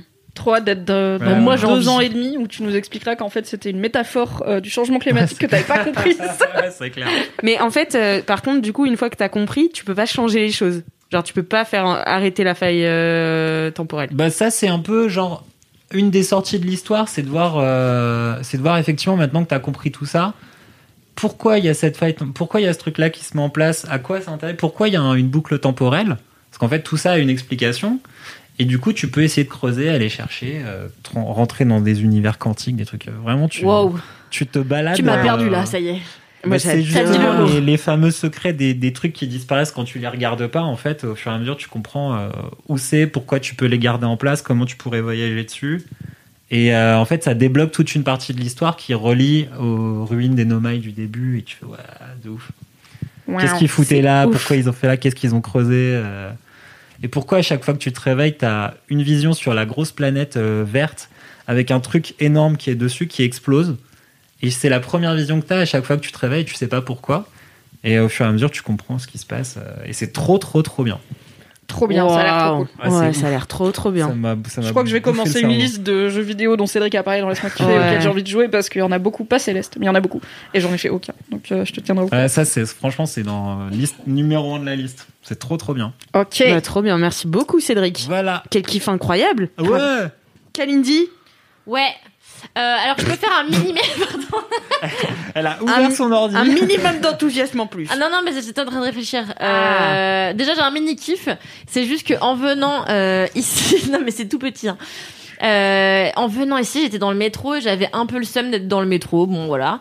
Et, euh, et là, il y a trois joueurs de merde, putain, d'accordéon, qui ont commencé. qui ont commencé à chanter qui sasse, qui sasse, qui sasse, et qui ont enchaîné sur plein de chansons. Et alors vraiment, tout le monde faisait la gueule de ouf. Et moi, en fait, vraiment, j'adore l'accordéon. Et genre vraiment les trois, genre les trois ensemble qui faisaient de l'accordéon. En plus, c'était pas les mêmes accordéons, ils avaient pas les mêmes sonorités et tout. Et franchement, moi, j'étais embarquée, je donnais 8 euros, vraiment, genre, comme quoi j'avais pas envie de bouffer, moi. Mais vraiment. D'ailleurs, j'ai demandé de l'argent à Cédric après pour m'acheter un Kinder Bueno. On est sur une gestion budgétaire toujours on point. hein. Mais alors, ça m'a mis d'une bonne humeur. Et alors, à la fois, ça m'a mis d'une bonne humeur, et de l'autre côté, je voyais tous ces gens qui faisaient la gueule et qui faisaient semblant d'ignorer ces trois êtres humains qui étaient en train d'essayer de nous procurer un peu de joie. Ils ont chanté Jingle Bells et tout. Moi, j'étais à fond. voilà, donc ça m'a fait plaisir. C'est mon mini kiff. J'enchaîne sur euh, mon Il n'y kiff. a pas de rapport hein, avec le deuxième kiff. Ah, euh, aucun, de- aucun, Ah d'accord, c'était juste ça qui a pensé. et Ah oui, ouais. voilà, c'est ça. Merci pour ce moment. Est-ce que l'accordéon, c'est un peu la cornemuse euh, Française. française? Oui. Ouais, hein. Bah, c'est l'instrument cliché, quoi. Voilà Ah. vos avis en commentaire 5 étoiles. Bienvenue dans une faille spatio-temporelle de LMK. Euh, alors, c'est très bizarre ce qui nous est arrivé puisqu'on a tourné le LMK euh, numéro 121 avant les annonces euh, gouvernementales concernant euh, le confinement. Et on pensait à l'époque que les cinémas allaient rouvrir leurs portes le 15 décembre. Or, ça n'a pas du tout été le cas. Euh, Kalindi avait donc fait un kiff sur un film qui allait sortir à cette date-là. Donc, on va refaire un kiff pour Kalindi. Kalindi, bonsoir. Salut, Alex Martino. C'est bizarre, on est toutes très les deux dans cette pièce. Voilà. Il manque plein de gens Il mal manque- habillés. Il manque Cédric et Mimi, mais du coup, on va quand même euh, te faire Bah refaire oui, un bah kiff heureusement. parce que on va pas non plus euh, te couper la parole dans cette émission. Non. Et tu referas ton dommage. kiff euh, sur le cinéma. Bien sûr. En temps et en heure. En temps et en heure dans un autre épisode. Alors moi, mon gros kiff, et c'est très rare que je fasse ça, je vais faire la promotion de quelque chose que j'accomplis moi-même. Oh, c'est dingue Et un truc que je voulais faire depuis longtemps, euh, et c'est les ateliers d'écriture Mademoiselle. Donc euh, ça mûrissait dans nos têtes avec euh, les nouvelles boss de Mad depuis quelques mois, euh, de faire un atelier d'écriture, parce que moi, mon idée, c'était, en fait, j'ai toujours voulu m'inscrire à un atelier d'écriture. Le truc, c'est que de un, c'est cher, ça coûte la peau du cul. De deux, souvent, c'est des résidences où il faut aller pendant trois semaines, un mois en Toscane. Alors j'ai rien contre ça, mais c'est, j'ai pas trois semaines à passer en Toscane pour 100 000 euros. Du coup, je me suis dit, ce serait bien de pouvoir avoir des ateliers d'écriture qui soient pas chers, euh, qui soient euh, avec des autrices euh, cool. Et du coup, chez Mad, on s'est dit bah pourquoi pas lancer les nôtres euh, que je présiderai, en tout cas que j'animerai, puisque c'est mon idée tout simplement, voilà. Euh, et parce que parce que c'est un truc que je voulais faire depuis longtemps. Et on a eu notre première édition. Alors déjà, je, vous, je vais vous pitcher un petit peu comment ça se passe ces ateliers d'écriture Mademoiselle. Pour l'instant, ça se fait en visio, et j'espère Oui. qu'un jour nous pourrons nous retrouver dans une vraie salle. Bah oui, quand même. L'idée, c'est que le l'atelier se découpe en. Alors au début, on avait dit deux heures, là, ça a duré trois heures et quart. Euh, donc il y a une première partie où j'interviewe une autrice. Euh, on a eu la chance pour la première édition d'avoir Capucine Delatte que tu avais interviewé Alix euh, pour euh, 20 ans d'âge. Tout à qui est fait. une- je vous une mettrai, euh, top. je vous mettrai le lien en, en- dans les notes du podcast. Euh, vraiment, c'est une meuf qui a 20 ans et qui a publié son premier roman là euh, cette Mm, mm. année. Et c'est le premier roman qu'elle a publié des, des cinq qu'elle a Oui, déjà écrit. Donc la meuf écrit tout le temps, et Ouais. depuis toujours. Donc c'est assez impressionnant. Donc en fait, la première partie, c'est moi qui interview l'autrice, qui va raconter euh, bah, comment est née sa passion pour l'écriture, comment comment elle s'est fait publier, euh, c'est quoi les bails avec les, les, les éditeurs et comment on gère les, les retours critiques. Donc c'est moi qui anime ça, mais bien sûr les autres participantes à l'atelier peuvent poser des questions en direct sur le chat. Donc c'est très interactif. On n'est pas, il y a pas juste moi et c'est pas une masterclass en Mm. bonne et due forme. Tout le monde peut participer. C'est très ouvert, c'est très libre. Par, euh, le but c'est que personne se fasse chier quoi. Après ces 45 minutes d'interview, euh, les participantes, euh, eh bien, vont lire leurs textes, des textes sur un thème imposé que moi j'ai donné un mois auparavant. Donc voilà, on a un mois pour écrire comme on- ce qu'on veut. En fait, moi je donne un thème là, par exemple, c'était euh, féminine. En fait, euh, l'idée c'est que la forme est libre. Ça peut être un article, ça peut être une nouvelle, ça peut être un pamphlet, ça peut être une poésie, ça peut être un billet d'humeur. C'est ab- absolument la forme que vous voulez. Je voulais écrire deux mots, vous le faites. Euh, Après, et- c'est moins rentable, quoi, d'écrire deux mots. Après, c'est moins voilà. Faut être, faut faire preuve d'une concision à toute épreuve. Oui, c'est ça. Et, euh, et du coup, euh, voilà, donc pendant deux heures, euh, les meufs peuvent lire leur texte, une heure et demie, deux heures. Elles lisent leur texte et bien sûr, après, l'autrice qui est invitée et moi-même faisons des retours sur ce qu'on pense euh, de la forme, du fond, euh, avec la bienveillance la plus totale, bien sûr. Et évidemment, les autres participantes peuvent réagir pareil en direct sur le chat et dire voilà, j'ai trouvé que ce personnage, il était top. Voilà, j'aurais peut-être pas mis du conditionnel. Euh, T'as peut-être un peu abusé du participe passé, mais alors là, euh, qu'est-ce que je me suis dit? petites blagues de d'intello, quand même. ah, c'est pas des règles, c'est vrai, quand même, tu vois. C'est un atelier d'écriture, quoi. La première édition s'est tenue fin euh, novembre.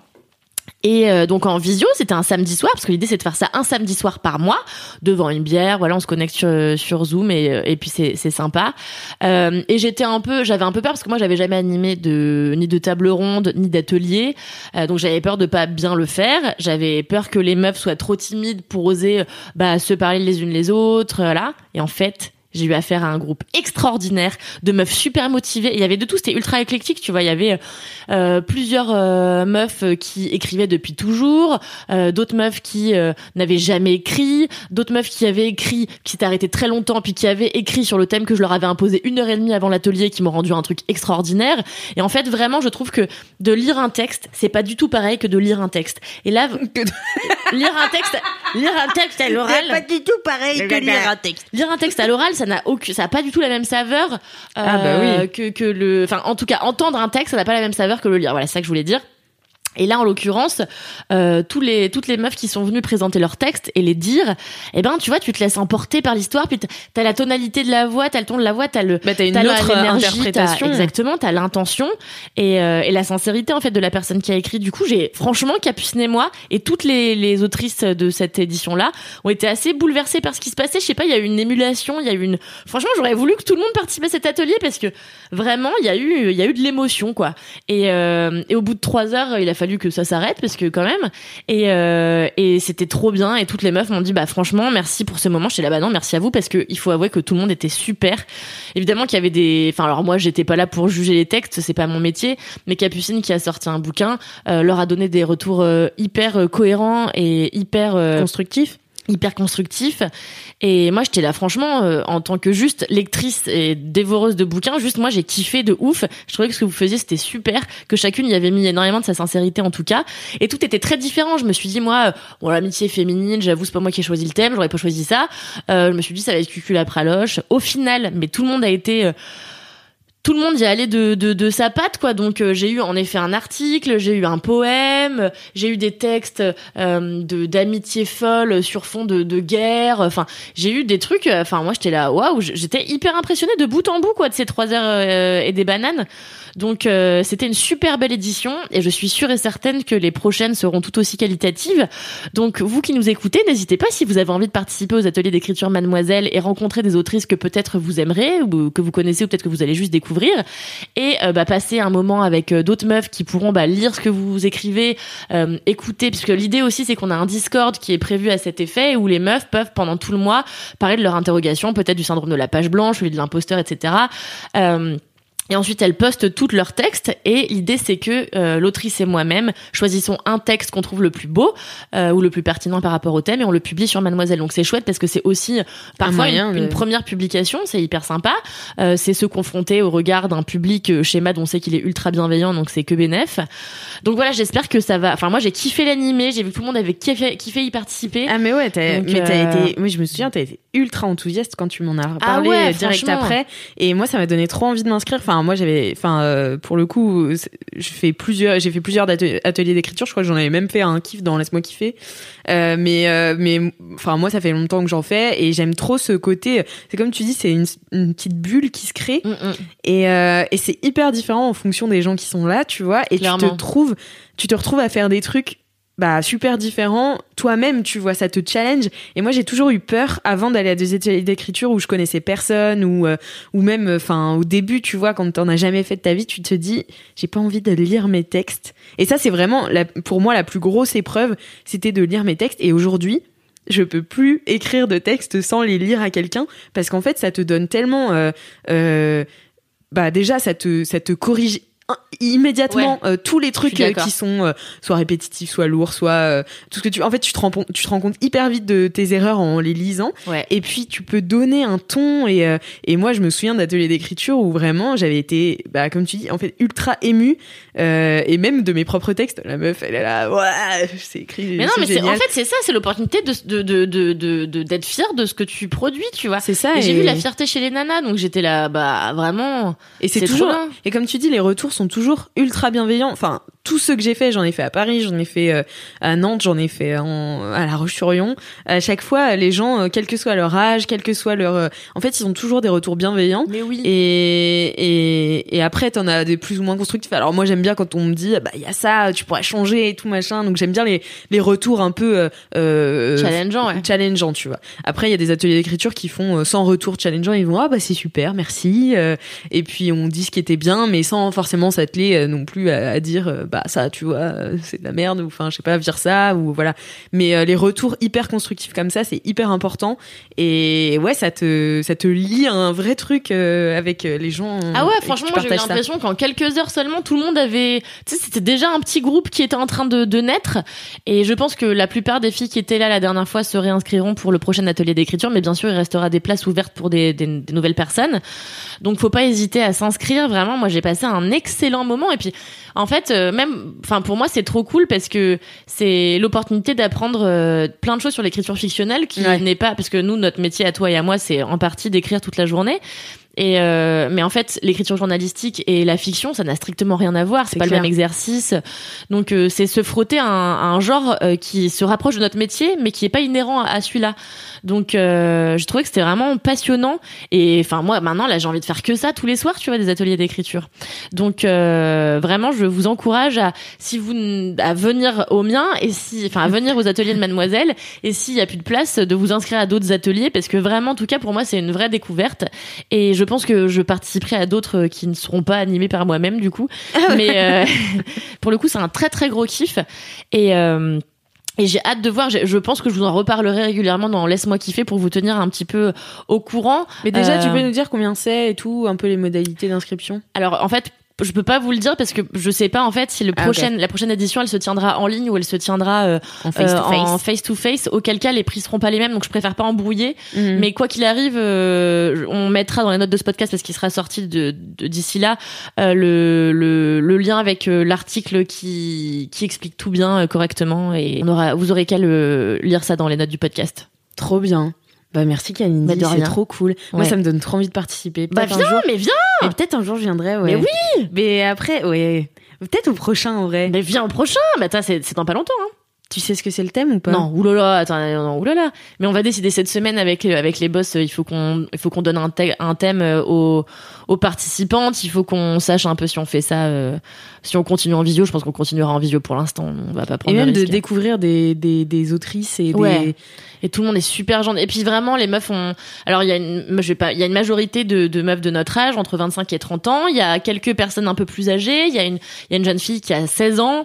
Euh, Enfin, vraiment, c'est, top de te rendre compte que tout le monde est réuni là juste par la passion. Pas- Même pas, pas forcément par la passion. Il y a des, il y a, il y a une, donc la jeune fille euh, de 16 ans me disait, bah en fait. euh, c'est pas spécialement ma passion, j'ai envie de me frotter à un nouvel exercice et bah c'est celui-là que j'ai choisi donc why not? Et le texte était incroyable et j'étais là mais en fait le truc c'est que je trouve que quand tu quand tu écris au quotidien alors c'est super d'écrire au quotidien, c'est le meilleur exercice qui soit et c'est ce que Capucine expliquait aux filles, c'est que elle-même quand elle a rien de spécial à dire, elle écrit chaque jour. On Mhm. vous a parlé avec Alix euh, il y a quelques temps de la méthode de Julia Cameron qui conseille d'écrire trois pages tous les matins quoi qu'il arrive.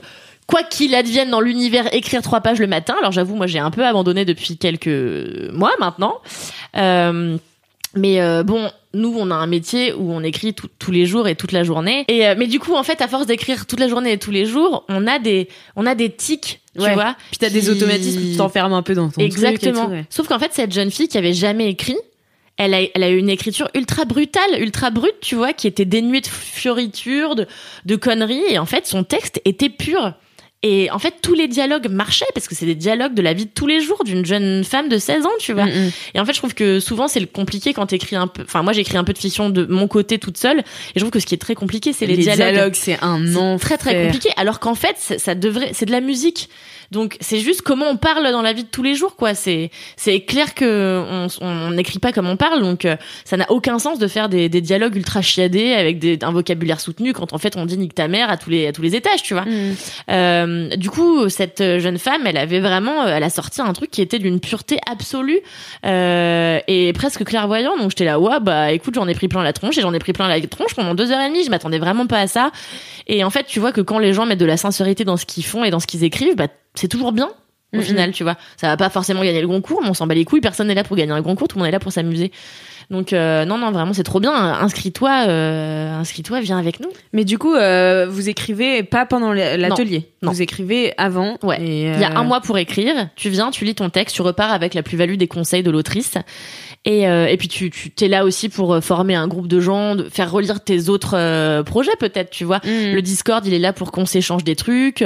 Enfin, c'est c'est vraiment créer en fait un- une sorte de club de d'écriture qui va au-delà de juste les, les sessions qu'on organise une fois par mois, quoi. Donc c'est on propose de, de, de créer une, une ambiance et de et de se relire les unes les autres parce qu'en fait c'est très compliqué. et C'est ce que Capucine nous racontait.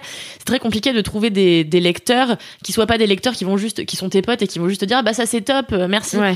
en fait qui vont dire voilà ça c'est bien mais là tu vois c'est de la merde faut c'est pas grave tu vois faut pas se vexer. Moi j'ai franchement l'autre jour j'ai ouvert parce que donc en ce moment j'ai, je, me suis remise un peu à fond dans l'écriture de mon d'un roman que j'écris pour moi-même avant tout. Et en fait, euh, l'autre jour, j'écris chez moi et je me dis tiens, je vais aller voir ce que j'écrivais avant. Et donc je me replonge dans le premier livre que j'ai essayé d'écrire. Et donc j'ai écrit quand même euh, les deux tiers. Et donc j'ai lu vraiment pendant deux heures ce truc et j'étais là waouh qu'est-ce que c'est mauvais.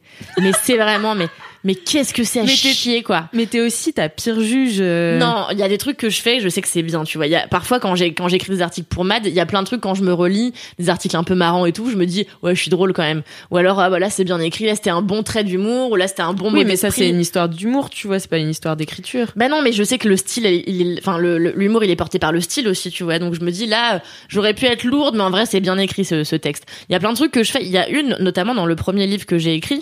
Donc en gros, j'ai écrit un chapitre euh, qui décrit une femme euh, extrêmement bizarre, une femme que moi-même j'ai connue, dont je me suis inspirée pour créer ce personnage de de de de, de dame dans la forêt là.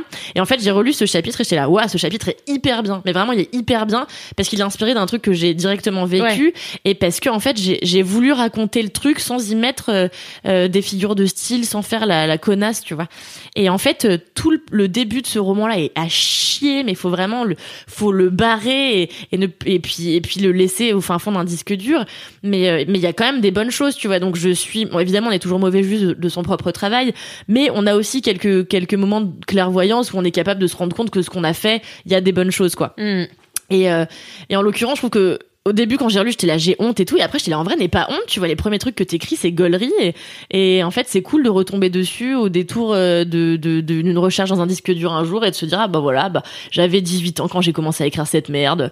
Euh, bon, bah c'est pas grave, ça fait partie de moi, tu vois. Moi, en j'avais fait, euh, retrouvé un, un- c'était, plus- j'écrivais beaucoup de, de journaux intimes quand j'étais petite et j'avais retrouvé un journal intime de moi quand j'étais en CP J'adore. et que j'avais corrigé Top. quand j'étais en CM2 ou en CM1, tu vois. Donc je voyais la moi de CM1 qui corrigeait la moi de CP, super énervée, euh, qui faisait des corrections d'orthographe et tout. Enfin, c'est hyper drôle. C'est mignon. Ouais, mais tu, du coup, tu vois, genre, je me dis, c'est bien aussi de laisser tel quel tes écrits Ouais. pour voir aussi où, Ton évolution. où ton évolution et, et où tu où tu vas et ce que t'aimes, tu vois. Parce Bien que sûr. si t'arrives à relire et te dire, bah ça c'est cool, tu te dis, ah bah je plutôt me mettre dans, dans Ouais. cet état d'esprit pour écrire, tu vois. Exactement. Et je me dis, tu vois, les trucs que j'ai écrits, les, les meilleurs passages de ce livre-là, c'est vraiment les passages où, en fait, je me suis pas fait chier avec le style. C'est vraiment, euh, je raconte une histoire. Et en fait, c'est ça avant tout. Tu vas pas, enfin, moi, j'aime les, les j'aime, euh, je m'attache au style des gens, évidemment. Mais j'ai surtout envie qu'on me raconte une histoire de dingue. C'est ça qui va me happer. Là, je lis un roman euh, dont je trouve le style très mauvais, mais l'histoire est tellement captivante que je suis là, bon, bah, en fait, fuck. En effet, c'est lourdingue. Il y a trop d'adjectifs. Moi, c'est pas, c'est pas, c'est pas l'écriture nerveuse que j'aime mais euh, mais c'est pas très grave.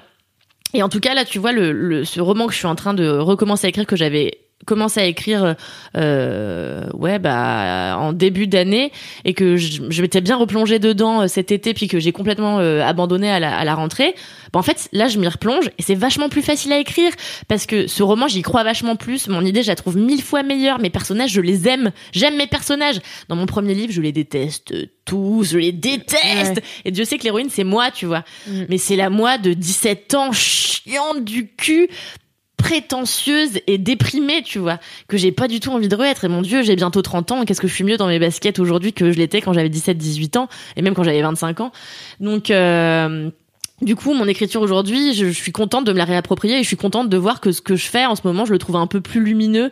Et vraiment, là, ces derniers jours, quand j'ai écrit, j'étais là, franchement, je kiffe faire ça et, et j'aime bien mes persos, ils sont cool, ils sont marrants. Évidemment, c'est que mes amis, tu vois, donc, euh, mais, euh, Mais moi, je la connais ton histoire, elle est trop bien. Ah bah, ça me Vraiment, fait plaisir. moi j'adore ton, j'adore ton idée. Oh, merci ma fille, c'est gentil. J'espère qu'un jour euh, d'autres gens pourront lire cette, euh, ces Ben, écrits. Euh, mais voilà, donc euh, en tout cas, si vous avez des idées de romans, je sais à quel point c'est compliqué. Euh, c'est pas forcément compliqué d'avoir des idées. C'est de ce qui est ce qui est terrible et ce qui est ultra ingrat, c'est que dans notre tête, on a un truc, Mm. c'est c'est de la bombe. Ouais. C'est un truc de ouf. Et en fait, quand tu commences à jeter sur le papier, t'es là, attends. C'est tout ce que je suis capable de produire, c'est ces phrases de merde, parce que ça ressemble pas du tout Ben au oui. film qu'il y a dans ma tête. Et c'est terriblement compliqué. Et en fait, le club, euh, le club, les ateliers d'écriture, ils sont là aussi pour se dire que bah c'est pas grave, on va le jeter aux autres et les autres vont être capables de faire des retours, etc. Dans un cercle où il y a que la bienveillance et vraiment je Et aussi, t'as pas tes, euh, tes amis. Enfin, moi, je sais que, tu vois, quand tu donnes quelque chose à lire à quelqu'un, c'est un peu te foutre à poil, tu vois. ouais de ouf. Enfin, moi, c'est vraiment un truc où, en plus, je suis quelqu'un de pudique, euh, TMTC, et, euh, et vraiment, je, je, j'arrive pas à me foutre à poil devant les gens, et euh, c'est super dur, ou alors faut que j'ai bu vraiment beaucoup de thé d'orge. Et, euh, et en fait, de, de, d'aller dans des ateliers d'écriture comme ça, en fait, ça te déjà te pousse à te foutre à poil parce que finalement, tu deviens euh, au début t'oses pas lire et puis après t'es- tu deviens celle qui veut pas lire et du coup c'est pire. Mm, mm, mm. Euh, et du coup, euh, et en plus, les gens qui sont là, même s'ils te font un retour un peu négatif, c'est pas des personnes qui sont hautes dans ton estime ou enfin. c'est ça. tu Tu les vois, connais pas en fait. C'est ça, tu les connais pas et en fait, euh, tu peux être d'accord ou non avec elles, alors que euh, je sais pas, euh, si ta mère, ta cousine ou euh, Ah, moi, ton mais ma mère, C'est la personne jamais de ma vie elle touche à un truc que j'ai Ah mais voilà, c'est ça. Jamais de ma vie. Surtout pas ma mère. Dès que je lui pitch un truc, elle me fait Ouais, et puis bon, pourquoi tu dis. euh, Attends, une fois, je lui pitch un truc et en fait, j'étais tellement stressée de pitcher à ma mère. Je lui dis Et là, les gens étaient tous hagards. euh. Elle me dit Mais pourquoi tu utilises hagard Là, ça n'a rien à voir avec ce que tu me racontes. Mais oui, mais Et je c'est. suis là Yes c'est top parce que bah toi ta maman tu sais elle écrit Ouais. elle écrit beaucoup et ta mère elle écrit très bien du Oui, peu oui, que j'ai c'est un très, très délire bien, ouais. et moi, ma mère, pareil, elle a écrit plein de pièces de théâtre. Et t'es là, bon, bah oui, c'est difficile. En plus, tu vois, t'as cette, euh, cette, hérit- t'as cette, t'as cette généalogie qui est au-dessus de ta tête comme une épée Damoclès. Et, et, euh, et c'est pas évident. Donc là, en effet, c'est, en fait, c'est un, un cercle safe parce que personne, tu connais personne. Au pire, on te dit que c'est de la merde, ces Ouais, gens-là. Au pire, tu te, tu vas pas à la prochaine séance, mais ce serait dommage. L'idée, c'est de progresser. C'est pas grave de se gourer, quoi. Mais Et, après, euh, ce que tu pourrais faire, c'est faire aussi des ateliers d'écriture avec ta mère, parce que moi, j'ai déjà fait. Et alors, horrible. Mais non, mais parce que finalement, tu vois, euh, donc ma mère anime des ateliers d'écriture et euh, elle écrit aussi euh, beaucoup. Enfin, bon, bref, c'est c'est une c'est une, une écrivaine. Enfin, elle c'est une artiste. Et et en fait, je me suis retrouvée. Elle m'a inscrite. je crois que c'était pour mon anniversaire. Elle m'a offert un atelier d'écriture où, bah, du coup, elle participait aussi. Many of us have those stubborn pounds that seem impossible to lose, no matter how good we eat or how hard we work out. My solution is PlushCare. PlushCare is a leading telehealth provider with doctors who are there for you day and night to partner with you in your weight loss journey. They can prescribe FDA-approved weight loss medications like Wagovi and Zepbound for those who qualify. Plus, they accept most insurance plans. To get started, visit plushcare.com slash weight loss. That's plushcare.com slash weight loss. Et wow, du coup, tu te retrouves à te à écrire des textes qui parfois sont perso que tu dois lire devant ta mère. Mais en Ouais. fait, le truc, c'est qu'elle aussi, elle doit le faire. Donc finalement, la relation, elle est, euh, elle devient de d'égal à égal. C'est pas du génial. tout comme quand tu tu pitches à ta mère ou quand tu lis à ta mère quelque chose, tu vois, et qui va te Là, faire elle des se retours. fout à poil aussi. Quoi. Là, elle se fout la poêle aussi si elle joue le jeu, tu vois. Et moi, la mienne avait joué le jeu et j'avais joué le jeu à fond. Et du coup, ça crée un truc. Bon, après, par, par contre, ce qui est trop chiant, c'est que tout le monde nous compare, tu vois. C'est genre, ah, tu tiens de ta mère ou ah, tu machin, tu vois. Et, euh, et donc, euh, voilà, t'as toujours cette comparaison. Mais par contre, dans la relation, t'arrives à un truc euh, un peu plus d'égal à égal et c'est hyper un- intéressant. C'est hyper intéressant. Bon, ouais. je sais que ma mère fera jamais un atelier d'écriture avec moi, genre ça n'arrivera jamais. Enfin, quoi que je pourrais lui Bon. demander, mais ma mère elle me dit Oh, écoute, j'ai des trucs à faire, faut que je fasse du trampoline. Eh, tu vois, c'est peut-être elle a peur aussi de se confronter à toi. Non, mais oui, c'est clair. Mais là, ça fait déjà trois semaines que je lui demande de m'écrire un morceau de musique. Ma mère, elle est pianiste aussi. Et... enfin, ma mère, elle sait tout faire. C'est fatigant aussi. Mais tu sais, t'as des parents, ils savent tout faire. Enfin, bon, bref, peu importe. Mais je voulais juste aussi dire un truc qui m'a marqué euh, pendant cet, euh, cet épisode. Cette, euh, cette, première édition du, des ateliers d'écriture, c'est que toutes les personnes qui ont participé, toutes sans aucune exception, avant que Capucine et moi on fasse la remarque, euh, donc il y avait 17 personnes euh, ce samedi-là. Sur les 17, les 14 premières, ce sont toutes, ont toutes commencé avant leur texte par excuser la médiocrité du contenu qu'elles allaient lire. Ou alors dire voilà alors euh, je l'ai écrit rapidement bon moi je l'ai écrit que ce matin alors du coup machin. Et j'étais là en fait bah toi et moi on fait du théâtre maintenant Ouais. on sait que c'est le dernier truc à faire en fait Ouais. vraiment vraiment ne ne racontez pas l'histoire derrière votre récit parce qu'en fait Vraiment, les textes qu'on m'a lus, j'étais là. Vous m'auriez pas dit que vous l'aviez écrit une heure et demie avant de venir à l'atelier. Je l'aurais jamais su tellement j'ai trouvé bouleversant et bien écrit. Donc en fait, déjà, ça sert à rien de s'excuser parce que votre vie, il y a des aléas, etc. Et en fait, on s'en fiche que vous l'ayez fait une heure et demie avant. Vous payez pour faire cet atelier, c'est pour vous, tu vois. Enfin, moi, je m'en bats les couilles. Je suis pas une maîtresse d'école, quoi.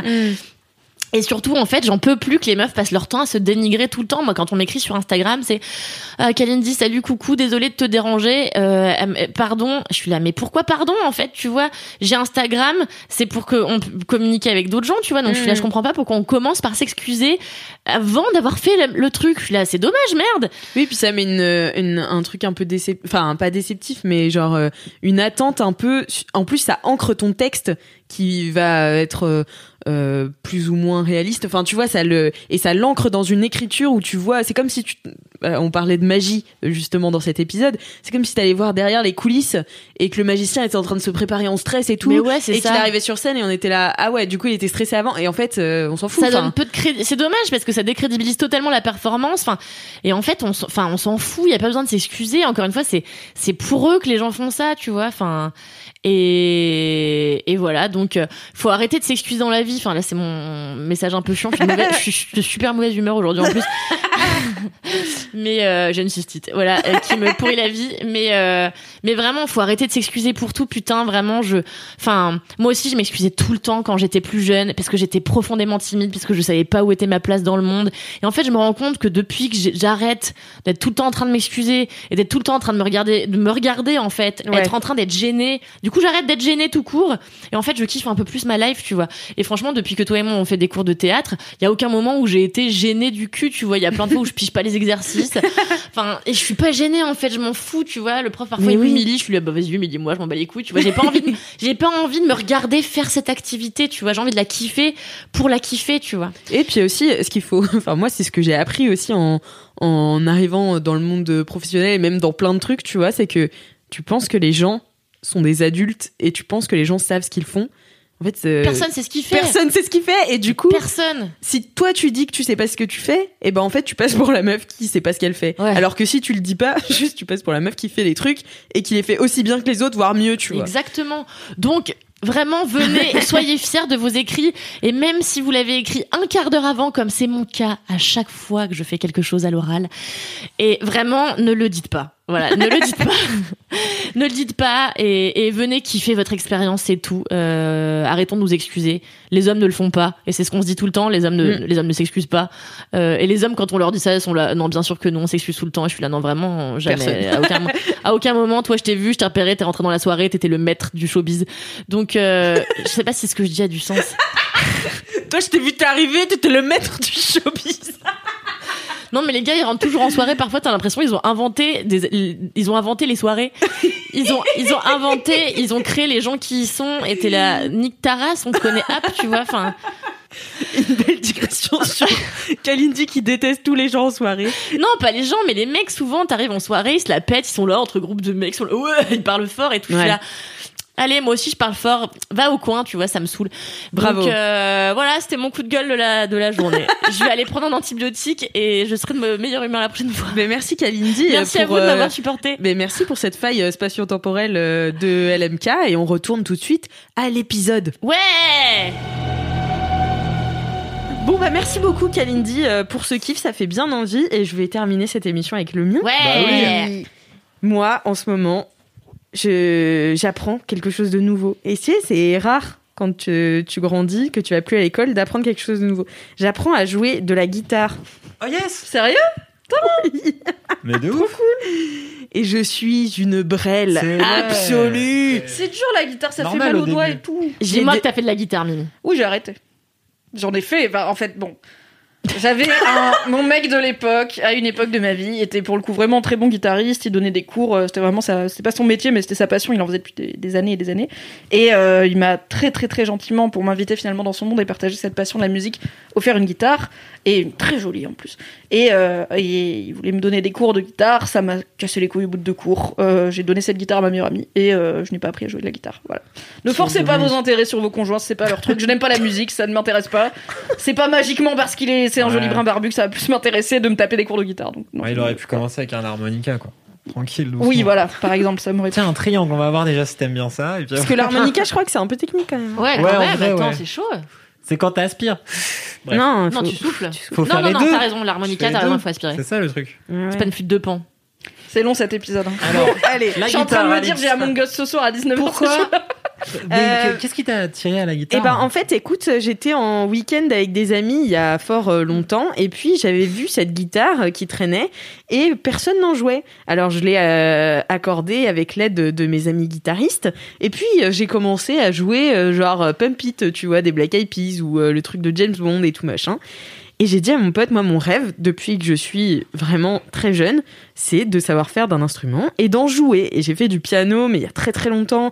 Après, j'étais un peu autodidacte, mais je suis pas très forte, tu vois. Enfin, genre, j'ai genre deux chansons que je sais faire et que je sais chanter en même temps, tu vois. Mais c'est Bah, vraiment. euh, c'était- Ouais, c'est- non, mais c'est c'était c'est hein. pas ouf, tu vois. Et vraiment, et du coup, je me suis dit, il faut absolument que j'apprenne la guitare et que je devienne Taylor Swift euh, Oui, parce que c'est mon objectif. Mhm. Euh, vous avez vu, je me suis fait une frange et tout, donc c'est bon.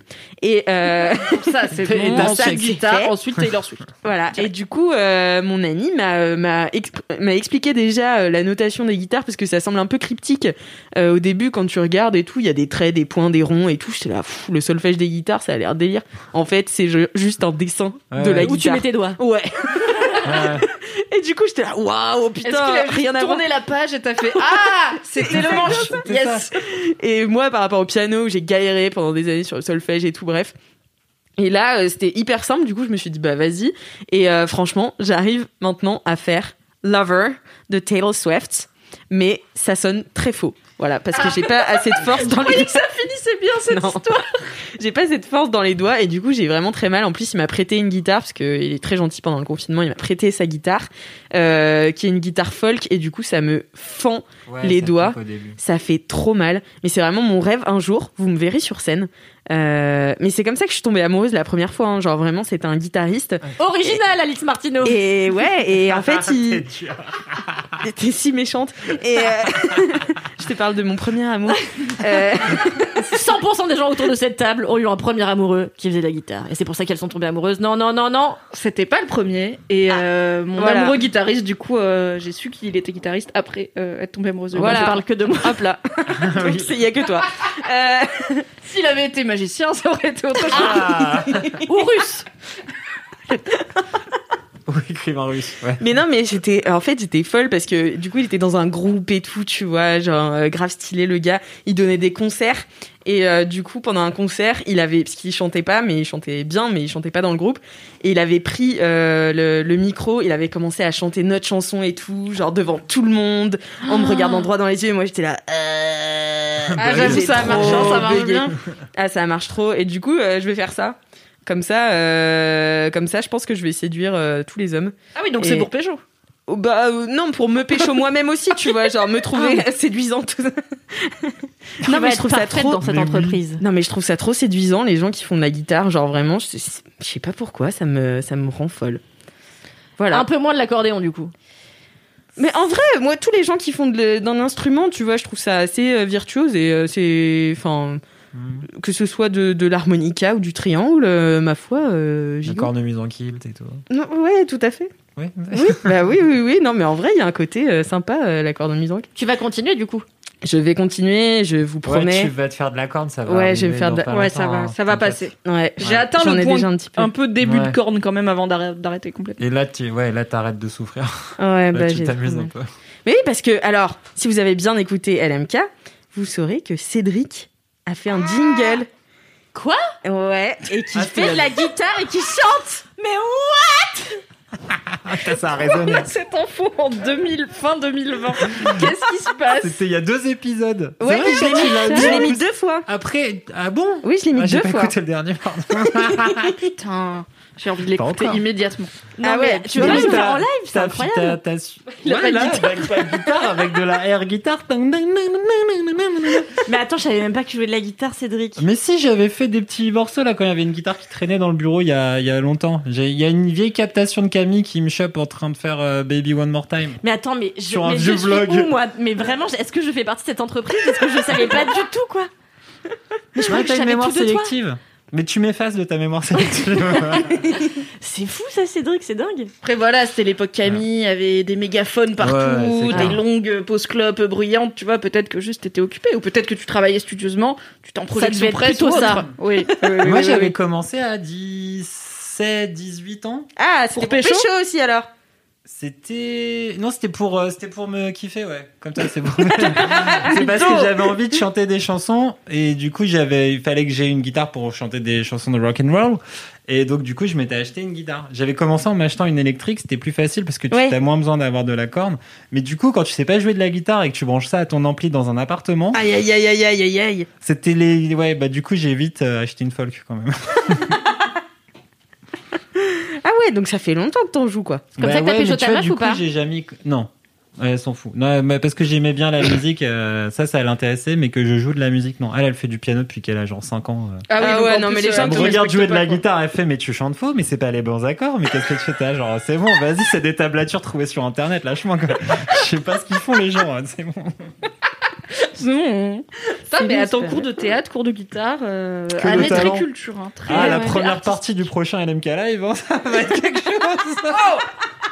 Ce serait ouf Mimi. Mimi nous fait de la magie. Oui, j'ai cru que t'allais dire capoeira. Ce serait un LMK, un LMK, un incroyable. Ce serait LMK un incroyable talent et on ferait tous nos talents. Moi, j'apprends à jouer du ukulélé euh, avec un garçon que je fréquente un peu en ce moment et je suis très très peu douée également. Et alors que le ukulélé c'est quand même un peu plus simple. Déjà, t'as moins la distanciation des, Ouais, des mains Des cordes. et c'est quand même un peu un peu moins difficile. Sauf que moi, du coup, j'ai le problème inverse, c'est que le ukulélé, je sais pas où le mettre sur Wham, tu vois. Donc je suis là, je le pose sur mes seins et je galère de ouf. Donc Comme euh, un pas facile non plus. Ouais, c'est un peu ça, ouais. C'est un peu ça, ouais. Quand même, tu t'es foutu de la gueule d'Alix parce que c'était ultra basic de crocher sur un guitariste. T'apprends le ukulélé avec ton crush en mode. Ouais, attends, je mets. oh, Ah non, non, mais je le vraiment, ça sur fait mes longtemps que je croche plus pour ça, vous savez. Non, non, non, c'est pas pour ça que je l'ai croché, euh, lui. Donc, non, euh, mais comme activité de. Ah Ah ouais. ouais. fréquente, vas-y, tu m'apprends le ukulélé après l'amour et tout. On connaît. Ouais, ouais, ouais, ouais. Prends le ukulélé après l'amour. Titre d'épisode de. Ça ou un T-Rex qui joue du ukulélé. Moi j'aime les deux images. Et ben voilà, c'est la fin de mon kiff Merci. Oh, Merci bien. Alix. Merci Merci Martino. Merci d'avoir été là pendant tout cet épisode de LMK. Vous serez ravis, ceux qui aiment les longs épisodes. Et, et puis merci euh, d'avoir écouté jusqu'au bout, les LM Crado.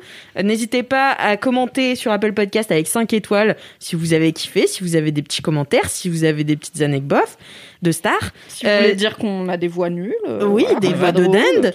Euh, c'est déjà pris. Faut trouver voilà, d'autres voix. Et si vous avez euh, des jingles ou des dédicaces euh, audio à nous envoyer, envoyez-les à laisse-moi kiffer at mademoiselle.com. Et bien sûr, si vous aimez ce podcast, parlez-en à vos amis. Euh, voilà, le bouche à oreille, tout ça, tout ça. Et puis, bah, en attendant la semaine prochaine, touchez-vous bien le kiki j'étais dans mes pensées, j'ai failli dire. Tu vas me dire, il, faut, dire le jingle de.